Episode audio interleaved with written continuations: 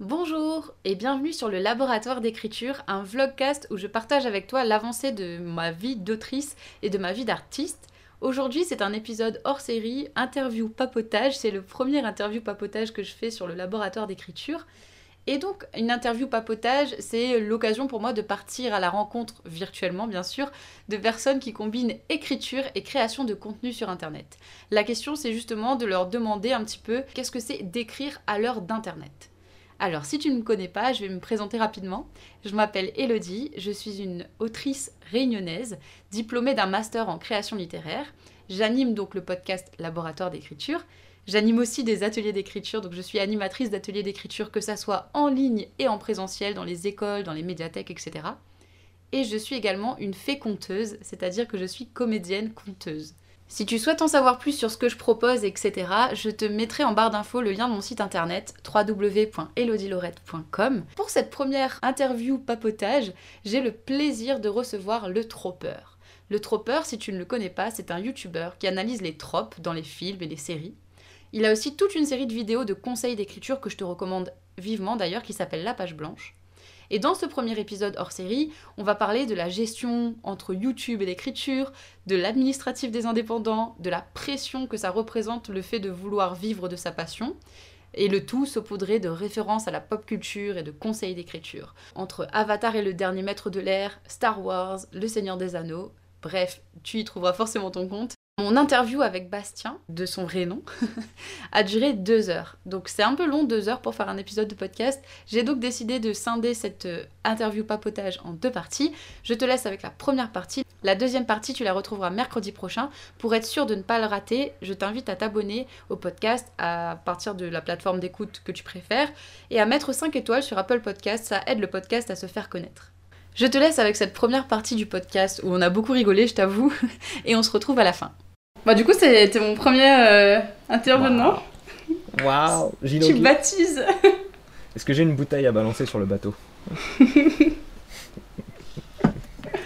Yeah Ouais, du coup, euh, du coup voilà. Bah, moi je te suis depuis un moment déjà sur YouTube, euh, je regarde ce que tu fais et tout en termes de vidéos, d'analyse. puis le principe des tropes, c'est trop cool. C'est trop trop cool.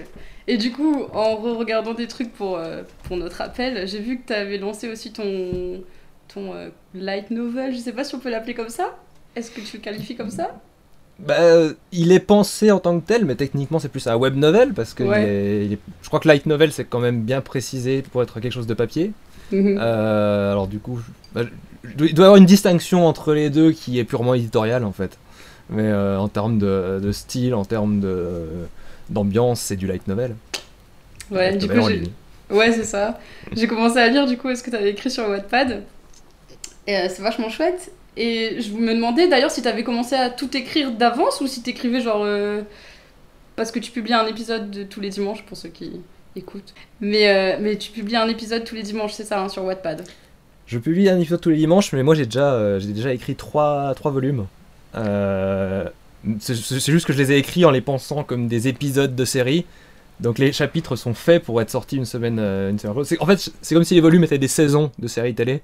Euh, et, du coup, euh, c'est pour ça que j'aime bien avoir des petits chapitres qui finissent sur un cliffhanger. à la fin de la semaine, tu dis non, qu'est-ce qui se passe après? Et du coup, avec, ça en tête, j'ai quand même pris de l'avance parce que je sais ce que c'est que de se lancer dans un projet où tu écris au fur et à mesure et où tu finis par lâcher parce que. Bah, la vie. la vie. La vie en règle générale. Donc non, là c'est bon, il y a déjà trois volumes qui sont, qui sont dans les, sur mon ordi. Euh, ils ont déjà été euh, bêta testés. Voilà. Par ah contre, les, illustrations, je, suis en retard. J'ai fait les illustrations du premier volume, mais il faut que je continue sur le, sur le deuxième. J'avais d'autres projets qui m'ont pris du temps. Mais les illustrations prennent plus de temps aussi parce que euh, je suis pas dessinateur. ouais, bah c'est déjà pas mal hein, ce que tu fais quand même. J'essaie, bah, bah c'est mes tant de temps passé au lycée à, dessiner dans mes marges de cahier. Fallait bien que ça serve à quelque chose. Clairement. Euh, moi, euh, malgré les temps passés à griffonner dans mon cahier, euh, ça ressemble pas à ça, mes dessins. Ouais, écoute. je disais, les, les, pros, eux, ils perdent moins de temps parce qu'ils savent ce qu'ils savent faire. Ouais, et puis ils ont la amateur, technique et tout ça, c'est ça, t'as besoin d'apprendre la technique et ça prend énormément de temps en fait à, à maîtriser, peu importe dans quel art, enfin, de quel art on parle. Bien sûr. Enfin, toi aussi t'es super euh, pluriel, quoi. Tu fais de la musique, tu fais du montage, tu fais de la vidéo, tu fais de l'écriture, tu fais du dessin, tu fais de l'animation, tu fais... Qu'est-ce que tu fais pas en fait? C'est ça la question Euh, la danse, je, je ne sais pas danser. Ah On a trouvé le, le, le, le talent tru- le truc que je, ne, que je ne saurais jamais faire, danser. Ou alors très mal danser, je sais très bien très mal danser. Ça marche, tant que tu t'éclates à danser, ça va. Oui. Et est-ce que euh, ça dit de faire un petit résumé de ce que tu écris sur Wattpad, donc de Renégat Ouais. Ok, alors attends, faut que je, faut que je me, me rappelle où on en est sur ce qui est déjà en ligne. faut que je raconte Non, la bah, fin. Juste le, le concept et le, le Ah, résumé le- de le- l'histoire, quoi. Le pitch. Le pitch, le pitch. Euh, Renégat, du coup, c'est un space western. Euh, du coup, c'est un genre euh, qu'on retrouve euh, dans la série télé Firefly, par exemple, qui, que, j'aime beaucoup, mais qui est malheureusement est morte après une saison, et puis il y a eu un film pour, combler la fin. Mais voilà. En gros, c'est un style qui, qui est assez proche du space opéra, mais au lieu de jouer avec les, tropes de la fantasy et, euh, du comment de, la quête héroïque, ça va être les tropes du western, ça va être euh, quelque chose d'un petit peu plus proche de la réalité, d'un petit peu, euh, d'un petit peu plus sur le côté hard sci-fi que sur le côté soft sci-fi. Et du coup, dans mon histoire, on va suivre l'équipage d'une sorte de petite bande de pirates qui essayent d'échapper comme ils le peuvent à l'emprise des, des grandes, des grosses corporations, euh, sauf que malheureusement, ils tombent sur une, euh, sur une créature étrange. Euh, une jeune femme tombée du ciel, c'est plutôt elle qui leur tombe dessus d'ailleurs. Un peu, Euh, un peu et, lourd, sans euh, mauvais jeu de mots. Exactement. Un peu lourde cette jeune femme, hein. pourtant elle parle pas beaucoup. Mais ouais, donc du coup, cette, cette- jeune femme euh, va les forcer à, à- devoir en- entrer en collision avec, euh, avec le, le pouvoir en place. euh, et évidemment, évidemment, ils vont surtout devoir fuir parce que c'est juste une petite bande de pirates face à un empire gigantesque. Et je pense que l'idée de cette, cette histoire, c'était avant tout de faire des- de parler de personnages qui comment? Qui ont une camaraderie assez forte. Et je pense que c'est pour ça qu'une de mes inspirations que j'ai citées, c'est One Piece. C'est Hmm. c'est-à-dire c'est c'est cet équipage qui, qui- ils ont que eux sur cette euh, dans cet univers gigantesque. Euh, ils sont face à toutes les adversités possibles, ils ont jamais de chance. Leur vaisseau s'appelle le Misery parce que c'est c'est- ça, ça- ça- ça va avec le fait que c'est des c'est des poissards. Et, euh, et malgré tout ça, bah, comme ils se serrent les coudes, comme ils restent entre eux, ça, ça leur donne euh, la capacité de continuer malgré tout. Et voilà, c'est plutôt c'est une, une histoire de camaraderie, je pense avant tout. Yes, ok. Bah, si ça intéresse les gens, je mettrai le lien euh, de Renégat dans la, dans la description, dans la barre d'infos, tout ça, tout ça. Un épisode tous les dimanches, va falloir attendre pour avoir la suite et tout. bon, là, ça va, il y a déjà il y a au moins 5 épisodes, je crois, qui, qui sont sortis. Euh, je crois que c'est le 4 déjà là, qui est sorti dimanche dernier, du coup ça va être le 5 qui arrive. Je suis en avance. J'en perds mon écouteur. Et ouais, ouais, c'est, c'est- on en est à 5, il y en a 10 par volume. Donc euh, voilà, on arrive à la fin du volume au, au chapitre 10, ensuite on enchaîne sur le volume 2, je pense que directement après. Et, euh, et on verra comment ça, ça évolue. Et tu continues à écrire là euh, les- le volume 4 et tout En attendant? Euh, actuellement, là, le volume 4, il est en réflexion. Il est dans, Mhm. dans la phase de, de, de- Il est dans la marmite. Il est en train de. Voilà, il, ma- il ma- il mature. euh, il est en train de commencer à cuire. Et euh, on, le servira plus tard. Mais euh, c'est juste que là, j'avais en tête vraiment les trois premiers volumes qui, qui racontent plus ou moins une histoire continue. Et à partir du 4, on repart sur, quelque chose d'autre. on, change un peu le rythme. Donc il faut que je reprenne du recul. Au moment où le volume, 3 sera, le volume 3 sera en train de sortir, je pense que j'en serai au 6 ou 7. hein, donc ça va. Ouais, ça va, ok. T'as vraiment bien pris de l'avance, quoi. Ouais, et puis ça, s'écrit très vite parce que comme je l'ai fait maturer très longtemps dans ma tête, une fois que j'arrive devant la page, je sais ce que je fais. Genre le premier volume, je l'ai écrit en une semaine. Euh, Ouais. Et de com- combien de mots euh, en tout? Tu sais ou pas à peu près? Euh, j'ai pas le... Les, les chapitres sont pas très longs, du coup ça doit être des Ouais. chapitres entre 1000 et 1500, moins de 1500 en général. Euh, du coup, euh, ouais, bah, on est à entre 10 000 et 15 000 mots euh, pour, pour un volume, donc c'est pas très épais, mais... L'exercice de concision fait que c'est assez agréable aussi à écrire parce qu'on on doit aller directement dans le vif du sujet et, et j'aime bien, ça, ça colle assez bien à mon style d'écriture aussi. Ouais, ouais. J'ai bien aimé, je trouve qu'on retrouvait bien ton humour dans ton écriture, dans les petites pics de style et tout, les petites tournures de phrases. J'ai trouvé ça vachement, vachement chouette. On sent bien ton ta patte. La pâte. bon, J'essaye de quand même pas faire un truc lourd. Bah, je sais que les gens qui, me suivent me suivent aussi parce que j'ai un certain humour, j'essaie de faire rire, j'essaie de, de, garder les choses de façon légère. Et même si l'histoire en elle-même, c'est pas une histoire comique, je pense que c'est intéressant qu'il y ait de l'humour quand même dedans, qu'il y ait un petit peu de, un petit peu de piquant. Mm, mm, mm. Mais du coup, les gens euh, qui suivent ta chaîne euh, suivent quand même ton. T'as réussi à attirer ton public YouTube qui est consommateur plutôt de vidéos euh, vers, ton, vers ton format écrit? Bon, évidemment pas tous, mais il y, a y a un bon nombre de, gens qui, qui sont allés lire Renega et qui, qui, suivent régulièrement. Du coup, ça fait, ça fait plaisir. Et ouais, non, il y, a, déjà un bon lectorat, je pense, ouais, un, dixième de, ce qui, de, mes abonnés YouTube, tu vois, un truc comme ça. Euh, en se rendant compte que sur mes vidéos, il n'y a pas tous mes abonnés YouTube qui regardent non plus. c'est le YouTube actuel. on est plus sur un quart.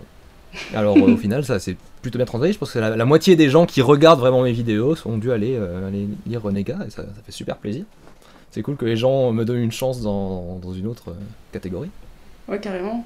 Après, c'est vrai que du coup, ça, ça reste dans le même euh, style. C'est-à-dire, c'est pas comme si là, tu passais euh, tout, tout, un coup euh, une littérature blanche. Parce que t'es quand même vachement dans ce truc culture pop, culture geek, tu vois.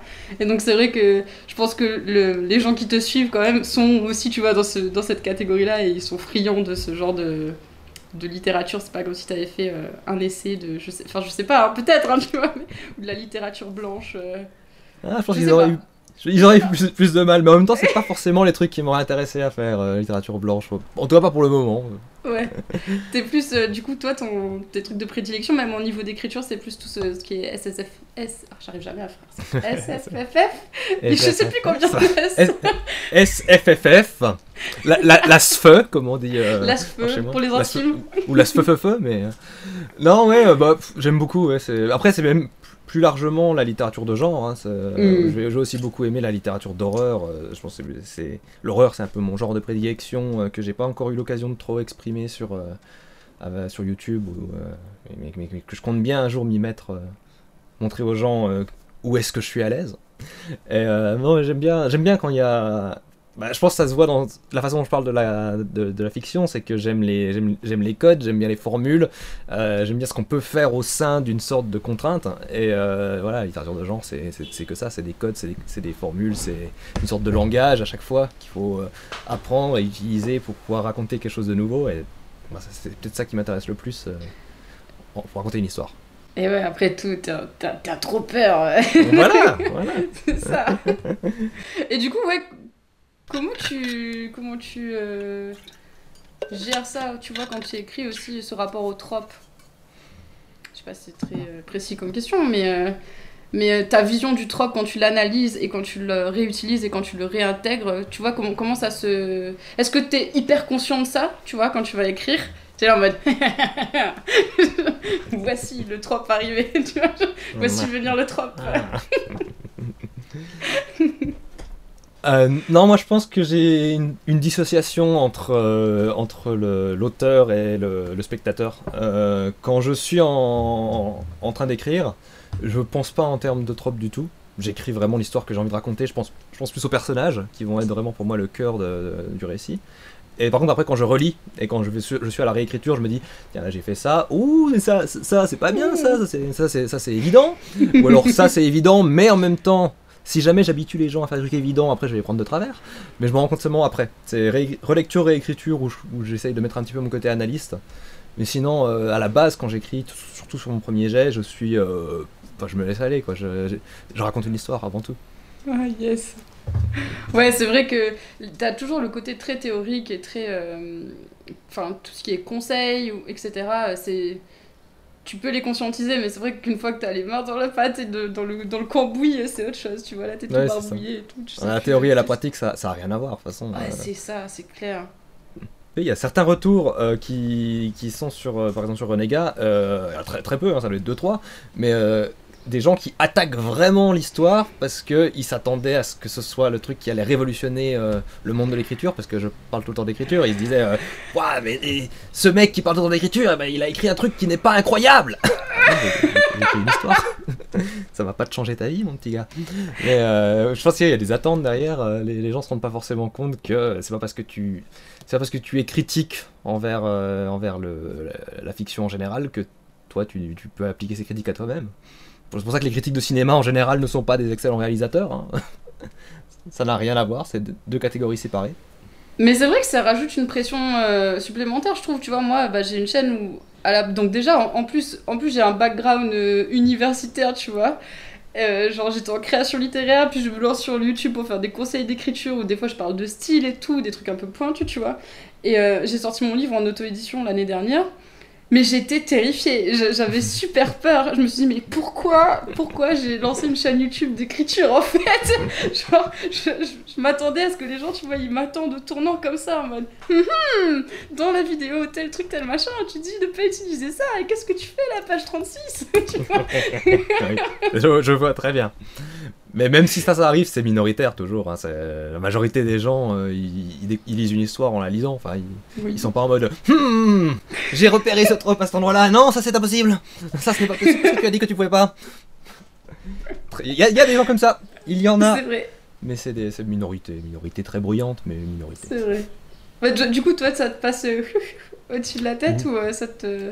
Ça, ça- ça m'énerve 30 secondes. En 30 secondes, je me dis, mais qu'est-ce qu'il veut celui-là? Est-ce que je lui réponds? Est-ce que je m'énerve? Et ensuite, je laisse couler parce que c'est pas important. C'est pas quel. C'est triste pour lui plus qu'autre chose que lui, il a pas apprécié le truc parce qu'il était trop dans la réflexion. Et je pense que c'est triste pour beaucoup de gens. Il y a beaucoup de gens qui sont qui, qui aujourd'hui sont, vra- sont vraiment euh, conditionnés à, analyser, à critiquer. Et, euh, et d'un côté, c'est bien d'analyser et de critiquer, mais de l'autre, il faut le faire en seconde lecture. Il faut d'abord, avant tout, profiter, apprécier ou ne, ou ne pas apprécier une œuvre, avant ensuite d'y apporter son regard critique. Je pense que toutes les critiques en règle générale, que ce soit littéraire ou cinéma, ils, regardent ou ils lisent plusieurs fois une œuvre avant d'en parler. La première fois, ils la découvrent. Ils c'est comme elle est censée être découverte. C'est ça, et puis c'est histoire de dire, bah, de donner une chance en fait euh, Oui. produit, que ce soit littéraire ou audiovisuel, enfin peu importe quoi, mais pas d'attente, tu vois. le truc à la sortie avec le couteau déjà prêt à disséquer, tu vois, genre. hum, hum. déjà le ça. filtre avant d'avoir commencé quoi. C'est- Très souvent, il y a cette, un petit peu cette sensation dans genre, je t'ai eu, j'ai trouvé l'erreur ou le truc. Par exemple, dans, dans Renega, c'est j'ai beau avoir relu euh, et corrigé, il y a des erreurs qui se faufilent à droite à gauche. euh, et il y a, y y plusieurs types de personnes qui remarquent. Il y a la personne qui va dire Ah, tu feras gaffe, t'as fait une erreur. Et du coup, je fais merci, je corrige. Puis t'as ceux qui font Ben dis donc, ce serait pas une erreur que t'as fait là? C'est quand même ironique venant de ta part d'avoir fait cette faute-là. Mhm. Le troppeur là. serait-il humain? Ferait-il des erreurs? C'est exactement ça. C'est les gens qui t'attendent au tournant pour des, pour des futilités. euh. Ah, c'est pas, pas très grave, mais euh, c'est vrai que ça peut refroidir. hein. Je pense que tu, tu, tu- tu dois connaître ça. C'est tu, quand tu postes ton, ton œuvre, quand tu la publies, que les gens peuvent tomber dessus, t'appréhendes forcément que. Parce que, surtout, normalement, en tant qu'auteur, tu, vas avoir un recul sur ton œuvre qui va être euh, très, très souvent mauvais. Parce que quand tu es un auteur, tu te détestes, c'est la règle, c'est la loi, c'est obligé. mais non, mais même, même, même sans se détester, même sans se détester, c'est c'est le, c'est le petit côté. euh, tu vois que les mauvais côtés de, de, de ce que tu as fait, tu oublies les bons, tu ne découvres plus ton histoire, donc tu as plus euh, la, la- la partie la plus agréable de toute histoire, la découverte. Et euh, du coup, tu te vois, tu fais Ah, mais là j'ai fait ça, mais c'est nul, mais je suis nul. Et tu te dis Ils vont voir que ça, ils vont penser qu'à ça. Et, et la majorité du temps, non. Pas du tout. Ouais, c'est vrai. Et ensuite, tu auras ce gars qui va débarquer et qui, lui, il aura remarqué. et lui, il t'énerve parce qu'il a compris ce que toi, t'aimais pas. T'as toujours un- une sorte d'inspecteur dans, dans le public. C'est le gars qui débarque juste pour trouver l'erreur. C'est comme les, euh, tu sais, les, les- les émissions à la télé là de. hum, Ah, comment ça s'appelle ça? Les gens qui vont dormir chez les gens Ah oui. euh, et qui vont évaluer là, genre Airbnb. J'irai dormir chez vous, c'était pas ça? Ouais, euh, je sais- je crois que je suis pas sûre que ça soit. Peut-être. Je, sais pas, je- je C'est- regarde, Je pas vraiment, mais, euh, mais j'ai vu des extraits par-ci par-là. Et le peu de fois où j'ai vu des extraits, c'était genre, euh, voilà, ils vont dans la chambre, tu vois, ils inspectent euh, genre la salle de bain et puis ils passent le doigt sur le rebord du truc en mode Hmm, la poussière n'a pas été faite. le seul truc, c'est en hauteur, il faut monter sur le lit pour toucher le truc. Hmm. 8 sur 20. Alors que le reste est impeccable, hein, mais.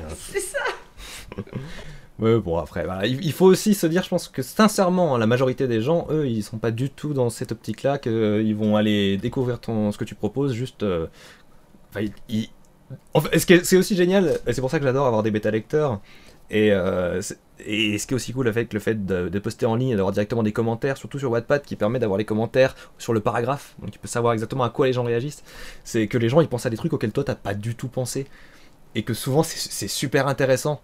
Euh, parce que, évidemment, quand tu mets quelque chose sur la page, les gens aiment à croire que tu as tout en tête, que tu sais exactement ce que tu fais, mais bah, des fois, tu mets quelque chose sur la page, tu te rends pas forcément compte qu'il y a une symbolique derrière, ou bien que tu as fait, fait une, euh, une sorte de. Comment Un rappel à quelque chose précédent, ou bien tu, tu renvoies une certaine imagerie, tu sais pas, parce que tu, tu l'as fait inconsciemment, ou bien parce que tu l'as pas fait, c'est juste que c'est, là parce que. Les mots, te, les mots te prédatent, donc ils ont déjà leur propre sens, euh, tu peux rien. Et quand les gens découvrent ça, tu dis Oh la vache, c'est vrai mais, mais je suis un génie Non, pas Là, du tout. t'as ton ego qui monte. Être auteur, c'est vraiment les montagnes russes, tu sais, genre Ah, trop bien Oh, mais je suis qu'une merde Ah, mais je suis trop un génie Ah, mais je suis qu'une grosse merde Oui, non, mais la- l'ascenseur émotionnel en permanence. mais, mais après, en même temps, je pense que c'est aussi utile en tant qu'auteur de pouvoir euh, passer d'un d'un extrême à l'autre parce que le... genre, au moment où tu écris, tu vas ressentir des émotions aussi. Tu vas, tu, vas écrire une scène triste, toi, tu reviens d'être allé te faire un café, euh, t'arrives, euh, t'es, en peignoir avec ton café à la main, t'es pas du tout en mode euh, dramatique, puis il faut que tu te mettes sur la page, et là, sur la page, t'as, t'as ton personnage qui est en train de mourir, et tu fais... voilà, il, il faut être capable de passer de l'un à l'autre rapidement, parce que ça fait partie du boulot. C'est vrai, c'est vrai. Il faut, il faut Aïe, être instable. Mais je pense que c'est important, tu vois, de dire ça aussi, parce que je sais qu'il y a plein de gens euh, qui soit osent pas forcément se lancer, ou qui soit osent pas forcément montrer aussi, tu vois, ce qu'ils écrivent, par exemple, dans leur coin pendant des années, et qui osent pas du tout euh, montrer ce qu'ils font, tu vois, alors que... Justement parce qu'ils ont peur de, ce, de, ce, de cette personne qui va ausculter la poussière au-dessus de l'étagère, euh, au-dessus du lit.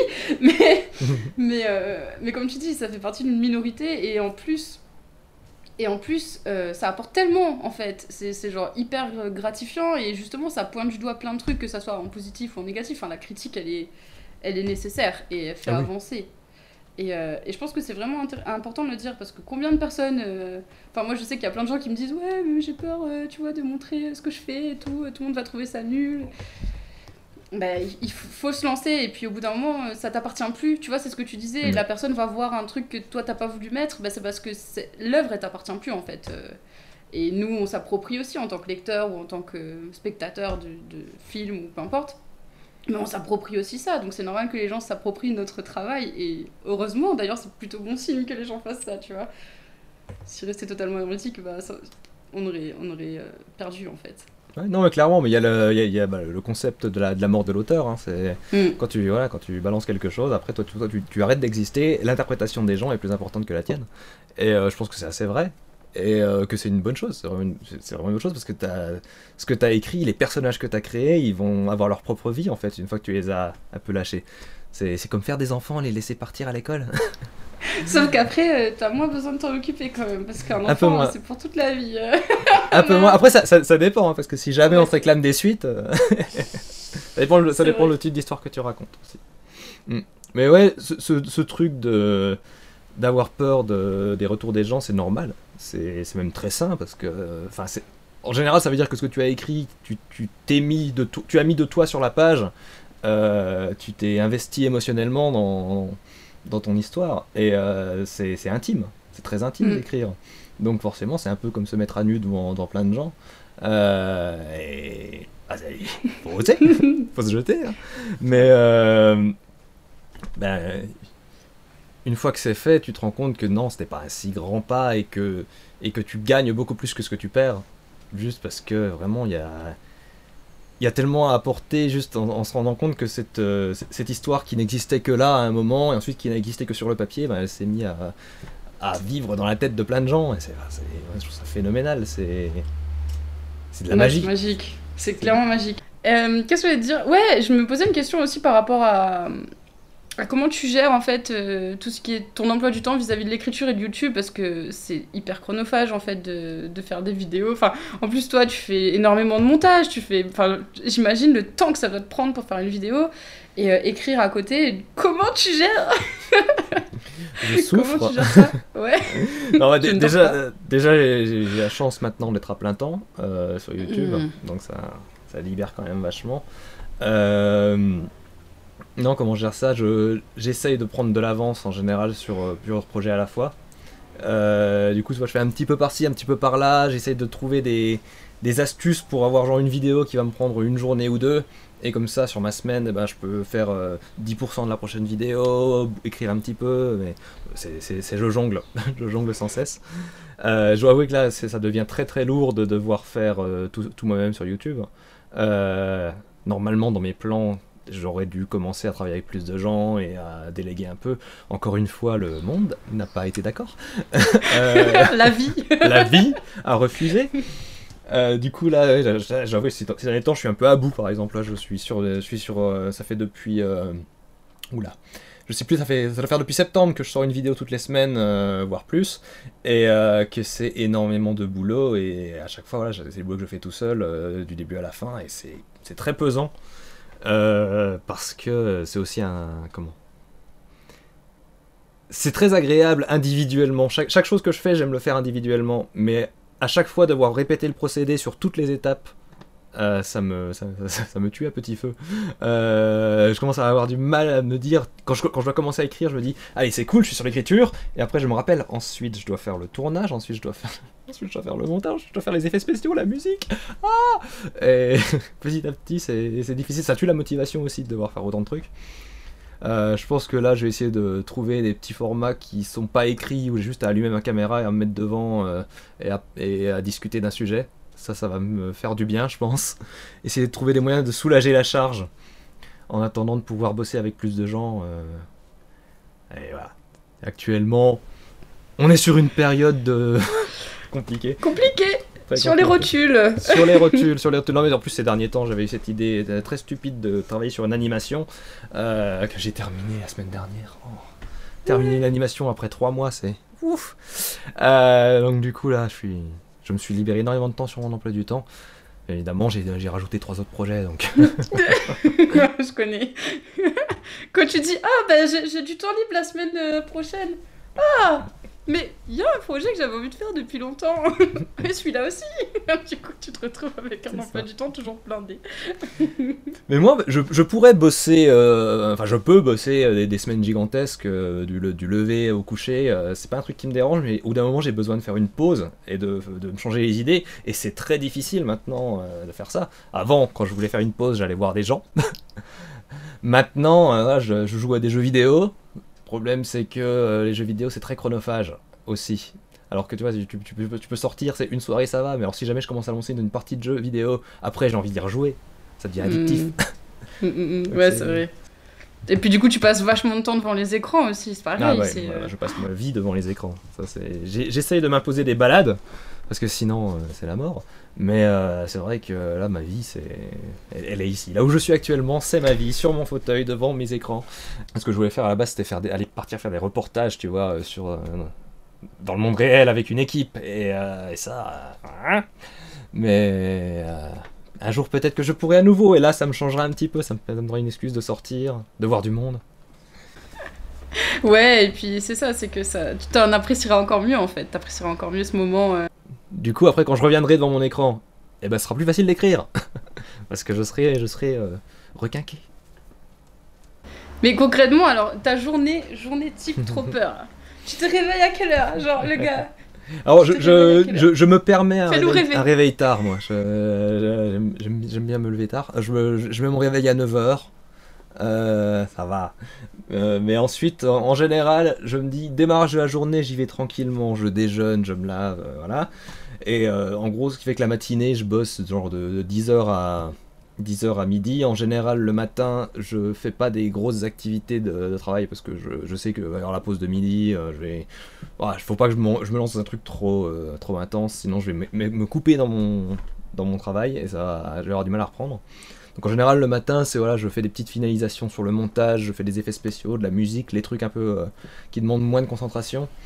Les petits trucs Les petits trucs. Mais, les, effets les- mais les petits trucs. Bah, les effets spéciaux, en vrai, ça, ça va parce que tu te concentres sur une petite tâche, tu l'as fait. euh, voilà, c'est- plus facile que quand tu as un, tout un montage, une timeline de, de 25 minutes. euh, ça demande pas la même euh, concentration, ça demande pas la même, le, le même espace mental. Et l'après-midi, en général, ça va être plus. euh, voilà, l'après-midi, je vais. Si jamais je dois écrire une vidéo, euh, ça me prend 2-3 heures dans la dans l'après-midi. Euh, en général, j'essaie de couper mes écritures de vidéos en deux fois. Ce que je fais, c'est que je fais pas des seconds jets pour les vidéos. C'est que je, fais en un jet, mais je le fais en deux fois pour que la première partie, au moins, elle ait une relecture, une réécriture. Euh, parce qu'en général, quand je tourne, c'est le lendemain de l'écriture de la vidéo, j'ai pas le temps de la relire, donc euh, la, correction se fait pendant que je tourne, plus ou moins. Euh, pareil, tournage, c'est en général un bon après-midi, et après je monte dans la foulée. Euh, je commence par le dérush. Donc, euh, je sais pas, si c'est une journée de tournage, par exemple, ça va être 14h, 16h, je tourne, ou 14h, 17h selon euh, le volume, selon, selon si j'arrive bien à retenir mon texte ou pas. Euh, très souvent, je n'y arrive pas, Euh, parce que je ne l'apprends pas, voilà. Euh, et ensuite. Euh, tu, tu le fais dans une durée tellement courte aussi, euh, Oui. c'est normal que. C'est ça, pas, j'aurais pas le temps. J'aimerais bien aussi avoir plus de temps pour pouvoir vraiment bosser mon texte et que, que chaque réplique, je la, je la maîtrise, je, sache, je, je sais vraiment quel ton je veux donner, alors que là, c'est un petit peu au pif. Euh, et ensuite, voilà, après 17h à, à 22h, je fais, je fais du dérush, je, mets toute l'image sur ma timeline, puis le lendemain, je fais, je fais le montage vraiment avec les animations. euh, et tout ça, si jamais je me rends compte, tiens, j'ai pas une musique qui colle bien au thème, bah, je fais une musique qui colle bien au thème. Euh, c'est très important la musique en vidéo. C'est trop euh, bien. C'est le truc le plus dur, euh, c'est d'avoir une musique qui colle à l'image. C'est la plupart du temps, t'as- tu, tu... des fois, tu sais, je me dis, je vais faire une musique, puis elle va, me- elle va me servir 50 fois parce qu'elle va coller très bien pile à- sur, sur toutes les émotions là. En fait, je me rends compte, non, en fait, elle collait que la, la première fois que j'ai utilisé, et euh, maintenant, en fait, ça va plus, donc faut que j'en refasse une. Après, j'ai- j'aime bien faire de la musique, c'est l'avantage, c'est que c'est un truc. euh, voilà. J'aime moins faire du mix audio, ça je déteste. Mm. Truc, euh, Ok. je déteste pas à cause du processus en soi, c'est juste que je suis nul et j'aime pas être nul à quelque chose. Donc euh, voilà. Mais ouais, en gros, voilà, une, une, une journée euh, Tropper, c'est voilà, c'est ça commence, c'est c'est du 10h midi, 14h minuit. Et puis euh, après, en général, je fais des pauses. hein. Je, fais, je fais un goûter à 16h, je, suis pas, je fais une baie de travail. J'aime bien cuisiner pour me détendre, donc euh, quand arrivé 18h en général, je me dis allez, je fais une heure de cuisine, je fais la bouffe pour, euh, pour 19h quand mes, quand je, là je vis chez mes parents actuellement, euh, du coup je vais à manger pour eux. Euh, donc comme ça, euh, voilà, j'ai le temps de faire un bon petit plat pour la famille. euh, et ensuite, euh, ça, ça- ça me- ça me- change aussi les idées. Ouais, j'avoue que moi aussi c'est un peu le. C'est pareil, euh, la cuisine c'est un truc. Quand je prends le temps de le faire, à chaque fois je me dis, mais je devrais faire ça plus souvent en fait, parce que c'est vrai que ça te coupe et, euh, et ça te permet de te concentrer vraiment sur autre chose et d'être dans un autre euh, mood, dans une autre, Mm. euh, une autre ambiance quoi. Et puis je pense qu'il y, a un- il y a un truc assez instinctif dans la cuisine, c'est que tu as des objets tranchants et des objets brûlants, et donc du coup ta concentration est forcément entièrement sur ce que tu fais. Tu peux pas penser à autre chose pendant que tu cuisines, ou alors vite fait, tu vois, mais euh, donc du coup pendant que tu es en train de couper tes carottes, tu perds un doigt si jamais tu te déconcentres et que tu dis Ah mince, il faut que je retourne sur mon travail. Non, tu cuisines, tu cuisines, c'est tout, c'est très. Moi ça me détend énormément. Vraiment pour me Ouais, y détendre, il n'y a un rien de côté mieux. euh, médita- méditatif presque dans la cuisine euh, qui te reconnecte à l'instant présent quoi. Puis en plus j'aime bien manger, donc. euh, Je comprends. T'as parlé de goûter tout à l'heure ça, ça fait écho. Parce que moi, je peux pas faire une journée sans goûter, c'est pas possible. Le moi- goûter, moi, je c'est suis- essentiel. Pendant très longtemps, j'ai pas été très goûté, mais, euh, mais, mais je m'y suis mis. euh, on s'y fait vite. Hein. c'est ça. Et puis ton corps, il sait. Il sait quand c'est 4 heures. Sait que c'est Oui. l'heure du goûter. Oui, en, général, mon corps me dit qu'il est 4 heures vers 3 heures, et du coup, je dis non, tu attends. Euh, C'est vrai. Mais il y a un truc aussi, tu vois, que les gens sous-estiment s'ils n'ont pas l'habitude de, de ce genre de métier. Mais c'est vrai que euh, on n'a pas l'impression qu'être assis toute la journée devant un ordinateur, ça consomme énormément d'énergie. Mais en fait, en fait, ça bouffe tellement d'énergie. Et du coup, bah, t'as faim. Enfin, déjà de base, je suis quelqu'un qui a faim tout le temps. Mais. euh, mais de travailler comme ça, de, de, faire euh, travailler son cerveau, c'est hyper. Enfin, ça, consomme énormément d'énergie, quoi. Et même en termes de fatigue, quand t'as fait une journée de travail comme ça, bah, t'es- KO en fait, t'es fatigué, genre. Ah ouais, ça crève. psychologiquement. t'es- Ça crève. Mais de toute façon, le, le cerveau, c'est l'organe qui consomme le plus de calories de- du corps humain. Euh, et l'un des trucs les plus caloriques, je pense que c'est la, la vision, parce que tu analyses énormément d'informations, et quand tu es devant des écrans, tes yeux ils sont tout le temps sollicités, donc euh, voilà, peu, peu importe ce que tu fais devant ton écran, tu vas finir par avoir faim. Même si tu bosses pas d'ailleurs. Euh, Autant que ça soit rentable. on, on- on va pas se mentir, il m'arrive d'avoir des journées où j'arrive vraiment pas à me motiver, je finis par regarder des vidéos YouTube toute l'après-midi, et puis ensuite je me dis merde, j'ai raté ma journée, et après je travaille le dimanche, et ça c'est pas bien. J'essaie de m'interdire de travailler le dimanche, mais j'ai beaucoup de mal. En général, le dimanche c'est le jour où je, où je rattrape euh, mes, mes errances de la semaine.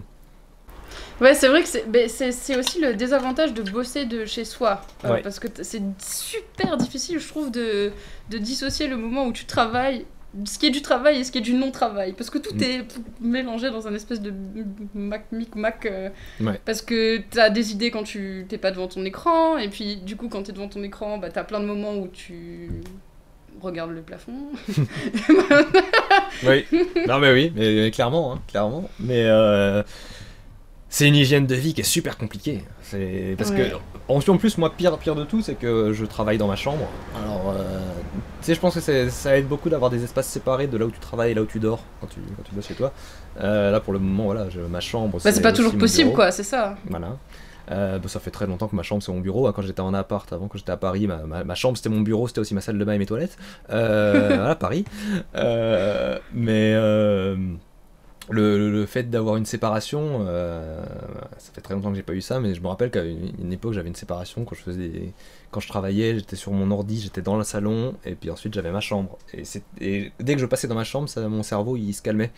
Alors que là, je suis, je suis dans ma chambre, je suis dans mon lit, je me dis, Hum, mon ordi est juste là, je pourrais juste aller refaire quelques trucs. Ah, c'est pas bien. C'est super dur. Et puis même, moi je sais que par exemple quand je vais me coucher, tu vois, le soir, après avoir passé une bonne journée de travail, euh, euh, peu importe sur quoi je suis, tu vois, surtout si c'est une journée qui, qui m'a vachement stimulée intellectuellement ou alors euh, où j'ai appris plein de nouveaux trucs et tout, et je, je me dis, bon là c'est l'heure d'aller au lit. Je me mets au lit, mais celui-là, là-haut, euh, il, fait continue, tu vois, il tourne, il tourne, il tourne, et j'ai toujours pas trouvé le bouton off pour le... je, je, je l'ai pas non plus, hein, je vais pas. Clairement. euh, Non, puis en plus, oui, j'ai- souvent j'ai tendance à travailler jusqu'à ce que j'en puisse plus, euh, ce qui est pas bien non plus. Je- je- au, au lieu de me mettre des horaires, parce que si, si je dis que mes journées se terminent à minuit, c'est pas parce que j'ai décidé que ce serait minuit, c'est parce qu'après, en général, normalement, ma journée se termine quand je vais aller manger. Je, je, je dis après, voilà, après, le soir, euh, c'est plus pour me, pour me, pour réfléchir, euh, revenir sur, euh, peut-être répondre à mes mails ce genre de trucs. Sauf que non, le soir, j'arrive et je me dis, non, attends, je peux encore faire ça, je peux encore faire ça, je peux encore faire ça. Et il est, il est 2h du mat, et puis voilà. Ouais, c'est ça. C'est dur. Mais après, je sais pas si ça te fait aussi ça. Moi, je sais que hum, il y a un truc qui, qui fait que euh, ça me, pousse à travailler, à travailler, à travailler plus. Euh, bah, déjà, il y a un moment aussi. euh, là, j'ai mon appart depuis quelques temps, mais ça fait pas super longtemps. Et c'était pareil, j'étais chez, chez ma maman. Et j'avais cette espèce d'objectif, tu vois, de, de partir. Et, et du coup, j'ai des espèces d'objectifs de vie ou d'ambition, tu vois. Et et t'as ce truc-là qui est au-dessus de ma tête tout le temps et qui me dit Allez, si tu veux y arriver, il faut que tu travailles encore plus. Oui, oui, non, mais oui. Oui. Mais, moi pareil, hein, je pense que je suis encore en plein dedans là, euh, parce, parce que bah, je suis chez mes parents et que j'ai, je, je ne rêve pas d'y rester. Euh, le truc c'est que j'appelle ça la mentalité euh, shonen. Euh, c'est en train de te dire euh, si jamais je donne tout ce que j'ai, si jamais j'utilise toute ma force et que mes amis sont avec moi, je vais y arriver. Et, et, et tu fais ça et tu évidemment euh, évidemment en règle générale euh, tu, tu n'es qu'un humain la quantité de travail que tu peux abattre dans une journée ne va pas changer ta situation euh, tout, tout. mais tu malgré tout tu t'y con- tu t'en convaincs Ouais, c'est vrai. hein. mais euh, après voilà il y, a- il y a aussi le fait que maintenant par exemple YouTube c'est devenu mon, mon métier euh, et, et- du coup ben il y, a ce sentiment de culpabilité si jamais j'ai pas suffisamment fait avancer mon truc par exemple je suis encore très loin de gagner ma vie avec et euh, je me dis voilà bah là si, si jamais je, je bosse pas plus dur euh, je, je suis pas prêt d'avoir euh, un salaire euh, raisonnable et du coup bah, C'est super dur, hein. une sorte de torture mentale. T'es, à la fois le- le- l'esclave et l'esclavagiste. Voilà, comme tu disais avec le fouet. voilà. Tu, le, tu le tiens et tu, te le, tu, tu le reçois, quoi. Exactement. Mais je trouve que c'est à la fois, bah, dans, dans ce que tu as dit, il y a deux trucs. euh, c'est le, le métier et passion, tu vois, quand, quand les deux sont mélangés, c'est un peu. euh, c'est à la fois. Genre, je, pense que c'est un espèce de, de rêve, fantasme éveillé, tu vois. Mais quand tu le vis, quand tu le vis, ça te met une telle pression. euh, mais justement, par rapport à cette stabilité financière, moi aussi, c'est un truc que je que j'expérimente et, et que je vise en fait, tu vois. Mais, mais ça demande tellement de temps. C'est, enfin voilà, il faut être patient quoi. Faut être patient, faut mettre des trucs en place, faut euh, apprendre de nouvelles compétences. Enfin, c'est un long processus quoi. Et, et cette quête de stabilité, quand t'es dans ce que tu aimes, mais qu'en même temps c'est ton métier. Ah, il y a trop de facteurs et puis du coup tu sais plus comment faire et comment gérer tout ça. euh. Genre, je veux faire une pause. Oui, mais en même temps, si je fais une pause. Oui, oui, ça fait. La pause, elle est, elle est, elle est passée à culpabiliser. Euh, du coup, tu te reposes pas du tout. Mais dans ce que tu disais au sujet du fait que tu as besoin de développer de nouvelles connaissances, euh, alors c'est très vrai pour moi sur YouTube parce que ben, c'est pas juste faire des vidéos, c'est énormément de. C'est de la communication, c'est un truc dans lequel je suis très nul et que j'ai- que j'aime pas trop. Et, et- et derrière, justement, pour les, pour les auteurs, euh, ça c'est un truc qu'il faut réaliser aussi c'est que écrire des livres, c'est peut-être 20% du boulot.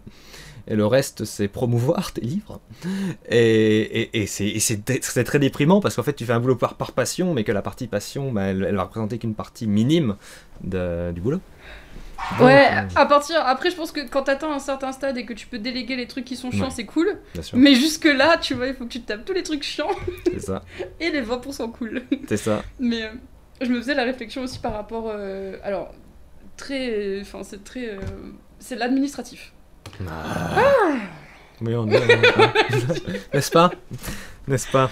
Oh là là Tu vois, je me suis dit. Parce que à côté, euh, moi j'ai été embauchée en tant que comédienne conteuse il y a pas très longtemps. Il y a un peu moins de 6 mois, quelque chose comme ça.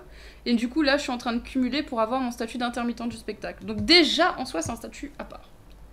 Plus mon statut de, de micro-entreprise pour tout ce que je fais en ligne, euh, pour mon bouquin et pour. euh, bah, je fais des services et tout aussi aux auteurs et tout. Et des ateliers d'écriture. Et les deux, c'est des, des géants administratifs et je comprends rien. Genre, c'est du chinois. je, je, je compatis tellement. Enfin, moi, moi j'ai- affaire qu'à un des deux, euh, c'est micro-entreprise, euh, c'est Ouais. l'URSSAF. hein. Et, Ouais. et, et, et c'est terrible parce que tu y vas avec toute la bonne volonté du monde. Tu te dis, moi je vais tout faire bien, je vais, je vais faire tous les efforts, et ensuite derrière, eux, ils te répondent pas pendant trois mois, et, et, et, et tu ne sais plus où tu en es. C'est- c'est- c'est- c'est- ça, ça casse, hein, ça casse vraiment. Ouais. Là, je- Et c'est une partie du travail dont on parle très peu, Oui. tu vois. Et un truc qui. Enfin, genre, ça fait partie de la réalité du truc. Tu veux vivre de, ton, de ta passion contre l'administratif derrière, parce que franchement, Ouais, tu vas te faire chier. Ah, puis alors, essaye d'expliquer à l'administratif que tu veux être youtubeur. Alors là, là, c'est ils, ils savent pas quelle case remplir. Moi, j'en ai, je te dis, pour, pour, pour avoir mon statut, euh, ai- j'ai galéré comme pas possible. Euh, Là, je, je suis encore dedans. Je suis encore en train de, Ouais. de courir après les, après les différentes parce qu'il y a différentes organisations évidemment. Il faut contacter plusieurs. Sinon, hein, c'est voilà. trop simple, a- euh, voyons. Parce que évidemment, Google qui donne de l'argent, ils sont en Irlande, donc il faut gérer aussi avec l'Europe et la douane. Euh, oh, Oh là là Et, et Ah, tu me dis ça Ah non, mais tu me décourages déjà, parce que moi, je ma chaîne va commencer à être monétisée, là. Ah Et bah, et bah, et que t'as déjà ta, t'as- déjà ta micro-entreprise? T'as déjà ton numéro SIRET Oui. Et bah, con- contacte ton centre des entreprises, demande-leur ton, ta TVA intracommunautaire, tu en auras besoin.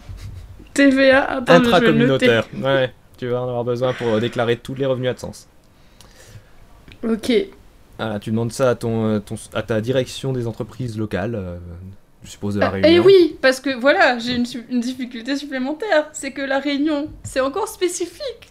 Donc des fois, je regarde des infos sur Internet Mhm. qui ne sont pas valables pour ici. Ah. Alors après, en principe, tant que tu es à la Réunion, tu es dans l'Union Européenne, donc euh, tu, Ouais. tu, tu, tu dois avoir la TVA intracommunautaire pour Google Irlande. Euh, et aussi, un autre truc important, c'est d'avoir un compte sur le site euh, ProDouane, euh, parce que tu vas devoir déclarer tous tes revenus euh, à la douane. Même si, tu, même, si sur Internet, c'est considéré comme euh, passer par la frontière. C'est trop marrant ça. Je savais pas. Voilà, la frontière est virtuelle, mais elle existe apparemment. Enfin, toutes les frontières sont virtuelles techniquement, hein, mais mais voilà, faut, faut savoir ça. Et après, en principe, ça va. hein, mais c'est juste, il faut le faire et il faut, euh, faut avoir les, les bonnes informations parce qu'ensuite ils vont t'envoyer des, des, des trucs qui vont te dire, il nous faudrait ce numéro-là. Ce numéro, tu ne savais pas qu'il existait. Qu'est-ce Donc donc, t'es donc t'es content, tu fais, excusez-moi, je l'ai pas. Bah si, vous devriez l'avoir. bah non, je l'ai pas. et, et ils t'aident pas plus que ça, donc. pff, c'est- Ouais, c'est chaud. Euh, oui. Mais c'est c'est partie du travail euh, qui est partie du travail que, que- que- en plus moi je déteste la paperasse, j'ai toujours détesté ça quand j'étais étudiant et qu'il fallait remplir mon dossier euh, pour la fac, Grosse, ça, me- euh. ça me tuait, surtout qu'il fallait le refaire tous les ans alors qu'il l'avait déjà mon dossier. Mais bref. Euh, Ouais. Ça Je- fait- franchement, c'est trop chiant ça, franchement. Fran- Mais c'est vrai que ça fait en plus, euh, tu disais, ça fait 20%, par- 20 de passion. Mais alors, combien de pourcentage d'administratif derrière, quoi euh, beaucoup trop. Toujours trop, même si c'était 1% ce serait trop. C'est ça. C'est Franchement, je pense que c'est le truc que je suis la plus pressée de déléguer. Ouais. Plus vite je déléguerai ça et mieux ça sera. Bon, c'est pas près d'arriver, hein. Déjà, déjà, il faut avoir le salaire, tu vois. Déjà faut avoir le salaire, ensuite il faut avoir la capacité de créer une entreprise dans laquelle tu peux avoir ton comptable. Ouais, pas, pas évident, pas évident. Mais il faut, faut s'accrocher. Ouais, parce, que, ouais, parce que sinon, ça veut juste dire que tu vas toujours les faire. Si jamais tu t'accroches pas, ça va être que toi tout le temps sur ces, sur ces tâches horribles. Continuons à nous autoflageller jusqu'à ce qu'on y arrive. ouais, ouais, ouais, ça, c'est, ça, c'est le problème. Hein. Ça, c'est vraiment le problème. Mais c'est vrai qu'il man- il manque des structures pour aider les, pour aider les gens qui se lancent là-dedans. euh. Bah, en même temps, parce que c'est des, des métiers nouveaux. Des, des Mm, métiers c'est nouveaux. euh, Forcément, le- voilà, tout, en plus, tous les trucs de la micro-entreprise, c'est assez récent malgré tout. Je crois que c'est, ça doit pas avoir euh, plus de 20 ans. euh, Non, et puis ils ont, enfin, en plus ils ont changé plusieurs fois de statut, Oui. tu vois. euh, Il y a eu auto, micro, mono, je sais pas, non mais je- je, suis- je je même jamais sûr de si je suis auto ou micro. euh, je- Mais pareil. se- selon qui j'appelle. Alors, alors, je, vais, je vais appeler un service, je vais dire bonjour, je suis en auto-entreprise. Ils disent Vous voulez dire micro-entreprise? Oui. J'appelle les autres Bonjour, je suis en micro-entreprise. Vous voulez dire auto-entreprise? Oui. Comme vous voulez. Dites ce que vous voulez. Dites-moi combien je vous dois. Et, et- et- et- Débrouillez-vous. Moi, je veux pas m'en Ouais. occuper. J'ai pas envie de m'occuper de ça. Ouais, c'est clair. Et puis je, moi j'ai cette peur totalement je- irrationnelle, je suis pas sûre que ce soit irrationnel. J'ai peur qu'à tout moment ils viennent me réclamer de l'argent de je sais pas trop où Non, ils vont- et qu'ils me disent Ouais, tu, vous devez tant d'argent. euh, oh là là, vous avez pas payé tel truc, tel machin, tu vois. Et du coup, j'ai cette peur permanente de me dire euh, ils, vont, ils vont débarquer et me dire. euh, Alors, en, voilà, en tu principe, en- dans le droit français, il y, a le, il y a le droit à l'erreur qui existe. Donc, tu as, le droit de te tromper, mais ça, il faut pouvoir justifier du fait que tu n'étais pas au courant de la chose. Euh, ils, ils ont même ouvert un site internet qui s'appelle oops.gouv.fr. Ah, trop bien! Euh, pour que tu puisses justifier de tout ça. Mais euh, en gros, par contre, le, le truc, est-ce qu'un jour ils vont arriver à te demander de l'argent Euh, Oui, ils le feront. Ils le feront, ils se gêneront pas. Et peut-être qu'ils auront même pas le droit de le faire, mais qu'ils vont le faire parce qu'ils se trompent souvent aussi. Moi, ça m'est déjà arrivé d'a- d'avoir des. C'était pour les APL, alors c'est un autre truc, hein, mais pour les APL, ils- pendant, pendant un an, quand j'étais étudiant, ils m'avaient filé trop d'argent. Ils, avaient mal, mal calculé mon dossier, et c'était pas une erreur de, de notre part, c'était la, c'était la leur, ils s'étaient trompés. Et donc du coup, après, ben, pendant, pendant euh, l'année suivante, j'avais euh, j'avais euh, la moitié de mes APL parce qu'ils récupéraient l'argent dessus. Mais je trouve ça dingue que quand ça soit de leur faute en plus, euh, ils te fassent quand même payer le truc. C'est c'est leur erreur. Ils... Tant pis, tant pis. Mais oui, moi, je moi, je dis, tu devrais pouvoir garder quand ils sont trompés. Ben c'est ça, c'est ça, clairement, je suis d'accord avec toi, franchement. euh. Mm. Euh, j'ai vu que t'avais, euh, enfin, on parle d'argent et tout là, mais euh, j'ai vu que t'avais un Utip aussi, tu t'as commencé à... Parce que c'est vrai que YouTube, euh, Google AdSense, c'est pas, enfin, c'est pas hyper euh, régulier et c'est pas genre selon tes vidéos et tout, euh, c'est pas du tout... euh, Enfin, ça, ça fluctue vachement quand Ça même. fluctue beaucoup et ça rapporte pas non plus énormément, faut, faut le dire. Bah c'est ça, ça a diminué aussi, j'ai l'impression qu'au fil Ouais. des années, ça fait genre plus... Ouais, Il y a de de- plus en plus de pubs, mais il y a de moins en moins de revenus. Ouais. Hmm, c'est bizarre. C'est hein. étrange. oui, non, mais là, par contre, les pubs, elles sont là, c'est catastrophique. Actuellement, les revenus publicitaires, ils sont, euh, ils sont pétés la gueule. Euh, je, je fais euh, 10 fois les vues que je faisais il y a deux ans et je gagne, je gagne pareil. Donc, Waouh, c'est dingue quand même. normal. Euh, mais le- Mais du coup, tu réfléchis à d'autres solutions pour, euh, pour, euh, bah, pour monétiser ton contenu en fait, parce que tu, tu fais quand même vachement de boulot, donc euh, ouais. je trouve ça normal. Bah là, ouais, là, là, je vais être obligé. euh, je, je- je suis encore dans des, dans des méandres administratifs actuellement, euh, mais euh, je vais bientôt pouvoir m'en sortir normalement. Si j'ai- passé énormément de coups de fil, énormément de coups de fil. Euh, mais je pense que là, c'est bon, de, de, ça devrait aller. Euh, mais ouais, en gros là, les, mes prochains objectifs, bon, ça va être euh, évidemment bosser avec des marques. C'est Maintenant, c'est ça le cœur du, de la source de revenus pour quand on est sur YouTube. Hein. Il faut, Mmh, il faut mmh, bosser avec des marques, il faut faire des, des sponsors, il faut faire. Moi, ce que j'aimerais, si possible, c'est choisir les marques avec qui je travaille. Je sais que je suis très, très optimiste parce que euh, au niveau où je suis, euh, pas énormément de choix. Euh, ou alors le choix que j'aurai, c'est des marques qui n'auront pas forcément les moyens de. Pas les moyens de, me rémunérer. Euh, mais euh, il, faut, il faut travailler avec des marques si on veut pouvoir commencer à ne serait-ce que vivre. Et euh, après, il y, a- toujours la possibilité, peut-être pas tout de suite, mais un peu plus tard, de faire du, merchandising. Le problème, c'est que ça va être tout un nouvel enfer administratif, et il faut que je me sente prêt à le faire, quoi. Faut que je me dise, allez, c'est parti, à partir maintenant, je vais faire un nouveau type de revenu que je vais devoir déclarer différemment, parce que finalement, c'est du commerce. Et, ah Je comprends, je Voilà. comprends. Mais euh, à, un moment, je vais devoir y passer parce que je sais que sinon, euh, bah, je pourrais jamais, je pourrais jamais atteindre les niveaux où ensuite ma chaîne pourra vraiment se développer euh, financièrement. Bah ouais, c'est ça. Mais j'a- j'a- j'attends d'avoir, d'avoir l'esprit libre parce que Ouais. Et puis, il y a des moments. il Y a, je, pense que t'as des phases comme ça, tu vois, où justement, quand t'as as un peu intégré les trucs, que ça s'est un peu calmé et tout, tu repars dans ta petite truc tranquille et tout, et puis au bout d'un moment, tu sens la motivation revenir, tu dis, allez, c'est le moment, je vais faire face, tu vois. ouais, ouais, c'est ça. Il faut trouver, ce... faut prendre de l'élan avant de sauter. C'est ça, Ouais, non, Tellement ouais. ça. Mais les, les financements voilà, sur YouTube, après, il y a- ce qui existe aussi, c'est les, les subventions, euh, notamment CNC. Ah oui, Euh, bah toi, tu pourrais. T'as déjà fait des demandes de dossier J'ai jamais fait de demande euh, parce que quand je, quand, je, quand je suis allé sur le site pour les demandes, j'ai remarqué qu'il fallait constituer un dossier et que c'était de la paperasse. voilà. Donc, donc pareil, le jour où j'aurai trouvé l'énergie, où j'aurai j'aurai la force en moi pour le faire, euh, je ferai ma demande. Mais après voilà, il faut aussi qu'il y ait un projet derrière qui qui soit euh, Mm, mm. un, peu, un petit peu pertinent. Euh, faut monter un truc et il faut monter une équipe aussi parce que si jamais tu fais une euh, en plus, les subventions, en général, c'est que la moitié d'un budget, donc c'est-à-dire qu'il faut que tu trouves l'autre moitié. Euh, ah, c'est très gentil s'ils te donnent 50 000, mais il faut que tu donnes aussi 50 000. Ouais, donc c'est compliqué. Voilà. Hmm. Après, voilà, ça, Ouais, peut se trouver sur des, financeurs, sur des financements participatifs. Si jamais je, je lance un projet en financement Mm, participatif, c'est toujours possible. Euh, là, c'est pas dans les, c'est pas dans les bacs, mais euh, on verra, on verra. Peut-être, peut-être que si jamais euh, un jour je me lance sur la saison 3 de la page blanche, elle sera, euh, elle sera avec des, des- des autres financements et notamment, elle me permettra de me payer un monteur. parce Ah, c'est cool parce que ça. le montage de la page blanche, c'est- Mais ouais, c'est un des trucs qui t'a demandé le plus de boulot, non? Parce que t'es pas du tout en face cam pour euh, la page ah, blanche. z- en- zéro face cam, c'est du motion Ouais. design. Motion design. Motion design, euh, ok. Je connais pas les termes techniques. Motion design, c'est juste une, c'est une, façon de dire c'est de l'animation, mais c'est pas vraiment de l'animation pour que les gens de l'animation se sentent contents et, et que les gens du Mm. montage puissent dire c'est pas juste du montage. Euh, mais, Ok. Mais oui, mais, Et pour ceux qui connaissent pas, je pense que ça pourrait intéresser certains. La page blanche, euh, tu peux résumer ton projet de page blanche vite fait ou ouais, non, mais bien sûr. tu résumeras ça Bien sûr. Euh, l'émission, l'émission La Page Blanche, du coup, c'est une émission euh, à la base en 10 épisodes. Maintenant, il y a eu deux saisons, donc ça fait 20 épisodes en tout. Elle part d'une volonté d'aider les gens à écrire des histoires, parce que je recevais souvent des retours de gens qui me disaient Je sais pas comment m'y prendre. C'était vraiment c'était le retour dès le départ c'est je sais pas du tout comment m'y prendre. J'ai envie de raconter cette histoire, mais j'ai zéro connaissance.